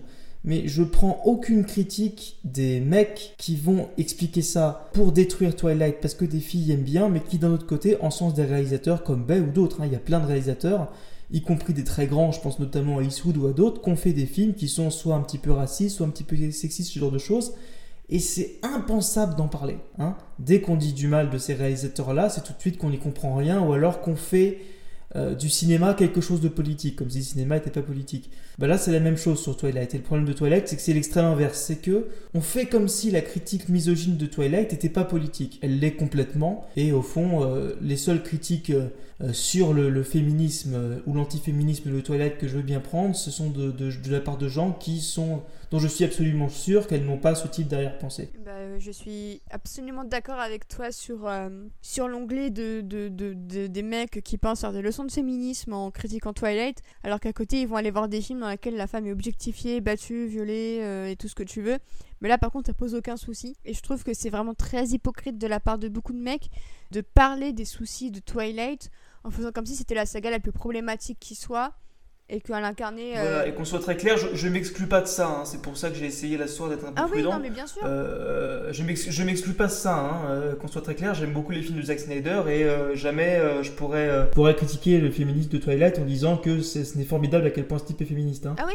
Ce que je dis simplement, c'est que des critiques masculines que j'ai pu voir, il y en a vraiment très peu dont j'estime qu'elles sont réfléchies euh, pour les autres films. Non, mais je, suis totalement d'accord et pareil que beaucoup de vous. J'ai pas vraiment assumé Twilight euh, une fois euh, 2-3 ans dans la saga passée.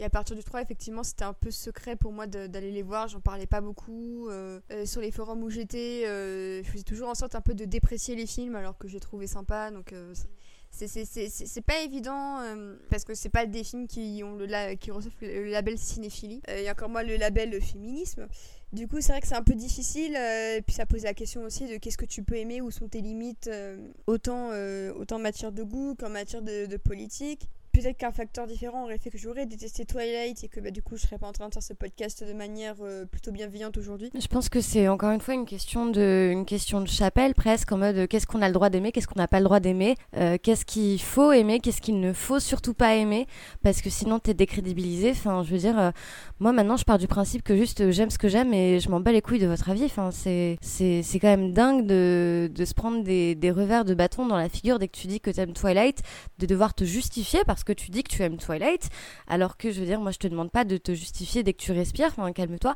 Euh, je... Ça me fait la même chose avec les High School Musical qui sont des films que j'aime beaucoup, en plus en mode premier degré. Et Twilight, c'est vraiment genre l'apothéose dès que tu évoques le nom Twilight, tu t'en prends plein la gueule euh, à coup de ah mais comment, mais pourquoi, mais c'est pas des vrais films et du coup t'es pas vraiment cinéphile ou alors euh, t'aimes pas la vraie littérature alors que calmez-vous les gars à côté je, je, lis de tout, je regarde de tout. Euh, j'ai le droit d'aimer euh, ce enfin ce que j'ai envie en fait. et eh bien, je, je, pense que ce sera sur ce mot qu'on conclura ce débat. Alors là, on est à 5 heures de podcast. Franchement, je pense que le record est battu euh, pour, à mon avis, très longtemps. si vous voulez retrouver les recommandations culturelles de nos invités, je les listerai dans le descriptif du podcast parce que c'est vrai que je n'ai pas trop envie non plus d'abuser de votre temps et il faut bien que ces, ces personnes aillent se mettre au frais. C'est pour ça que je ne vais pas abuser de leur temps. Euh, bah, en tout cas, j'ai été très heureuse d'avoir fait ce podcast justement pour euh, bah, ce petit débat final qui, à mon sens, euh, peut remettre aussi en perspective certaines choses si vous aimez Twilight ou si vous n'aimez pas Twilight d'ailleurs. Bah, j'espère que ce, podcast vous, aura plu. on espère que ça vous aura ouvert les yeux sur certaines choses. Peut-être que ça vous aura rassuré sur le fait que non, vous n'êtes pas seul à aimer Twilight. Et oui, on a le droit d'aimer des, sagas tout en admettant qu'elles ont des soucis. Tant qu'on ferme pas les yeux dessus, mais qu'au contraire, on est capable de reconnaître que ces soucis existent. Je pense que c'est l'attitude la plus saine à avoir on veut être fan de quelque chose. Donc, euh, donc voilà, sur ce, je vais vous laisser. Je tiens à remercier Yasmina, Lucie, Anne-Pauline, Adrien depuis Skype euh, d'avoir tenu le coup pendant près de 5 heures. Euh, je souhaite d'avance bon courage à Corentin pour le montage de ce podcast parce que ça va être un enfer. On s'excuse par avance, hein, Corentin. Un, héros des temps modernes. Hein. Vrai héros des temps modernes. Euh, alors nous, ce qui nous attend pour la rentrée, c'est un petit programme plutôt sympathique jusqu'à la fin 2020. On va parler de personnes comme Damon Lindelof, Brad Bird, qui d'autre Christopher Nolan. On va se pencher sur l'un des plus célèbres contes que l'on connaisse qui s'appelle Alice au pays des merveilles. Et enfin, le prochain hors-série fera un énorme détour via une saga qui a réussi l'exploit en quelques années de doubler Toilette sur l'autoroute des sagas les plus problématiques puisqu'on va parler d'Harry Potter. Ah Et alors je peux vous assurer que ça va être de l'extrême euh, lourdeur et d'ailleurs il y aura Yasmina dans ce bateau avec moi. Au secours. Au secours, ça va durer 10 ans je pense toi euh, Harry Potter. Oui parce que, euh, parce que ça date de l'époque où voilà on savait pas tout ce qu'on savait aujourd'hui. Exactement. Donc à Stéphanie Meyer, J.K. Rowling, même combat ou pas, rendez-vous dans quelques mois pour le savoir. D'ici là, n'hésitez pas à partager ce podcast autour de vous. N'hésitez pas à vous abonner à nos réseaux sociaux. On est de retour sur Instagram, donc n'hésitez vraiment pas à vous abonner. On va essayer de créer quelques petites interactions avec vous pour que vous puissiez encore plus kiffer ce podcast. On se retrouve donc à la rentrée. Ciao tout le monde, bonne soirée et restez prudents. Salut Salut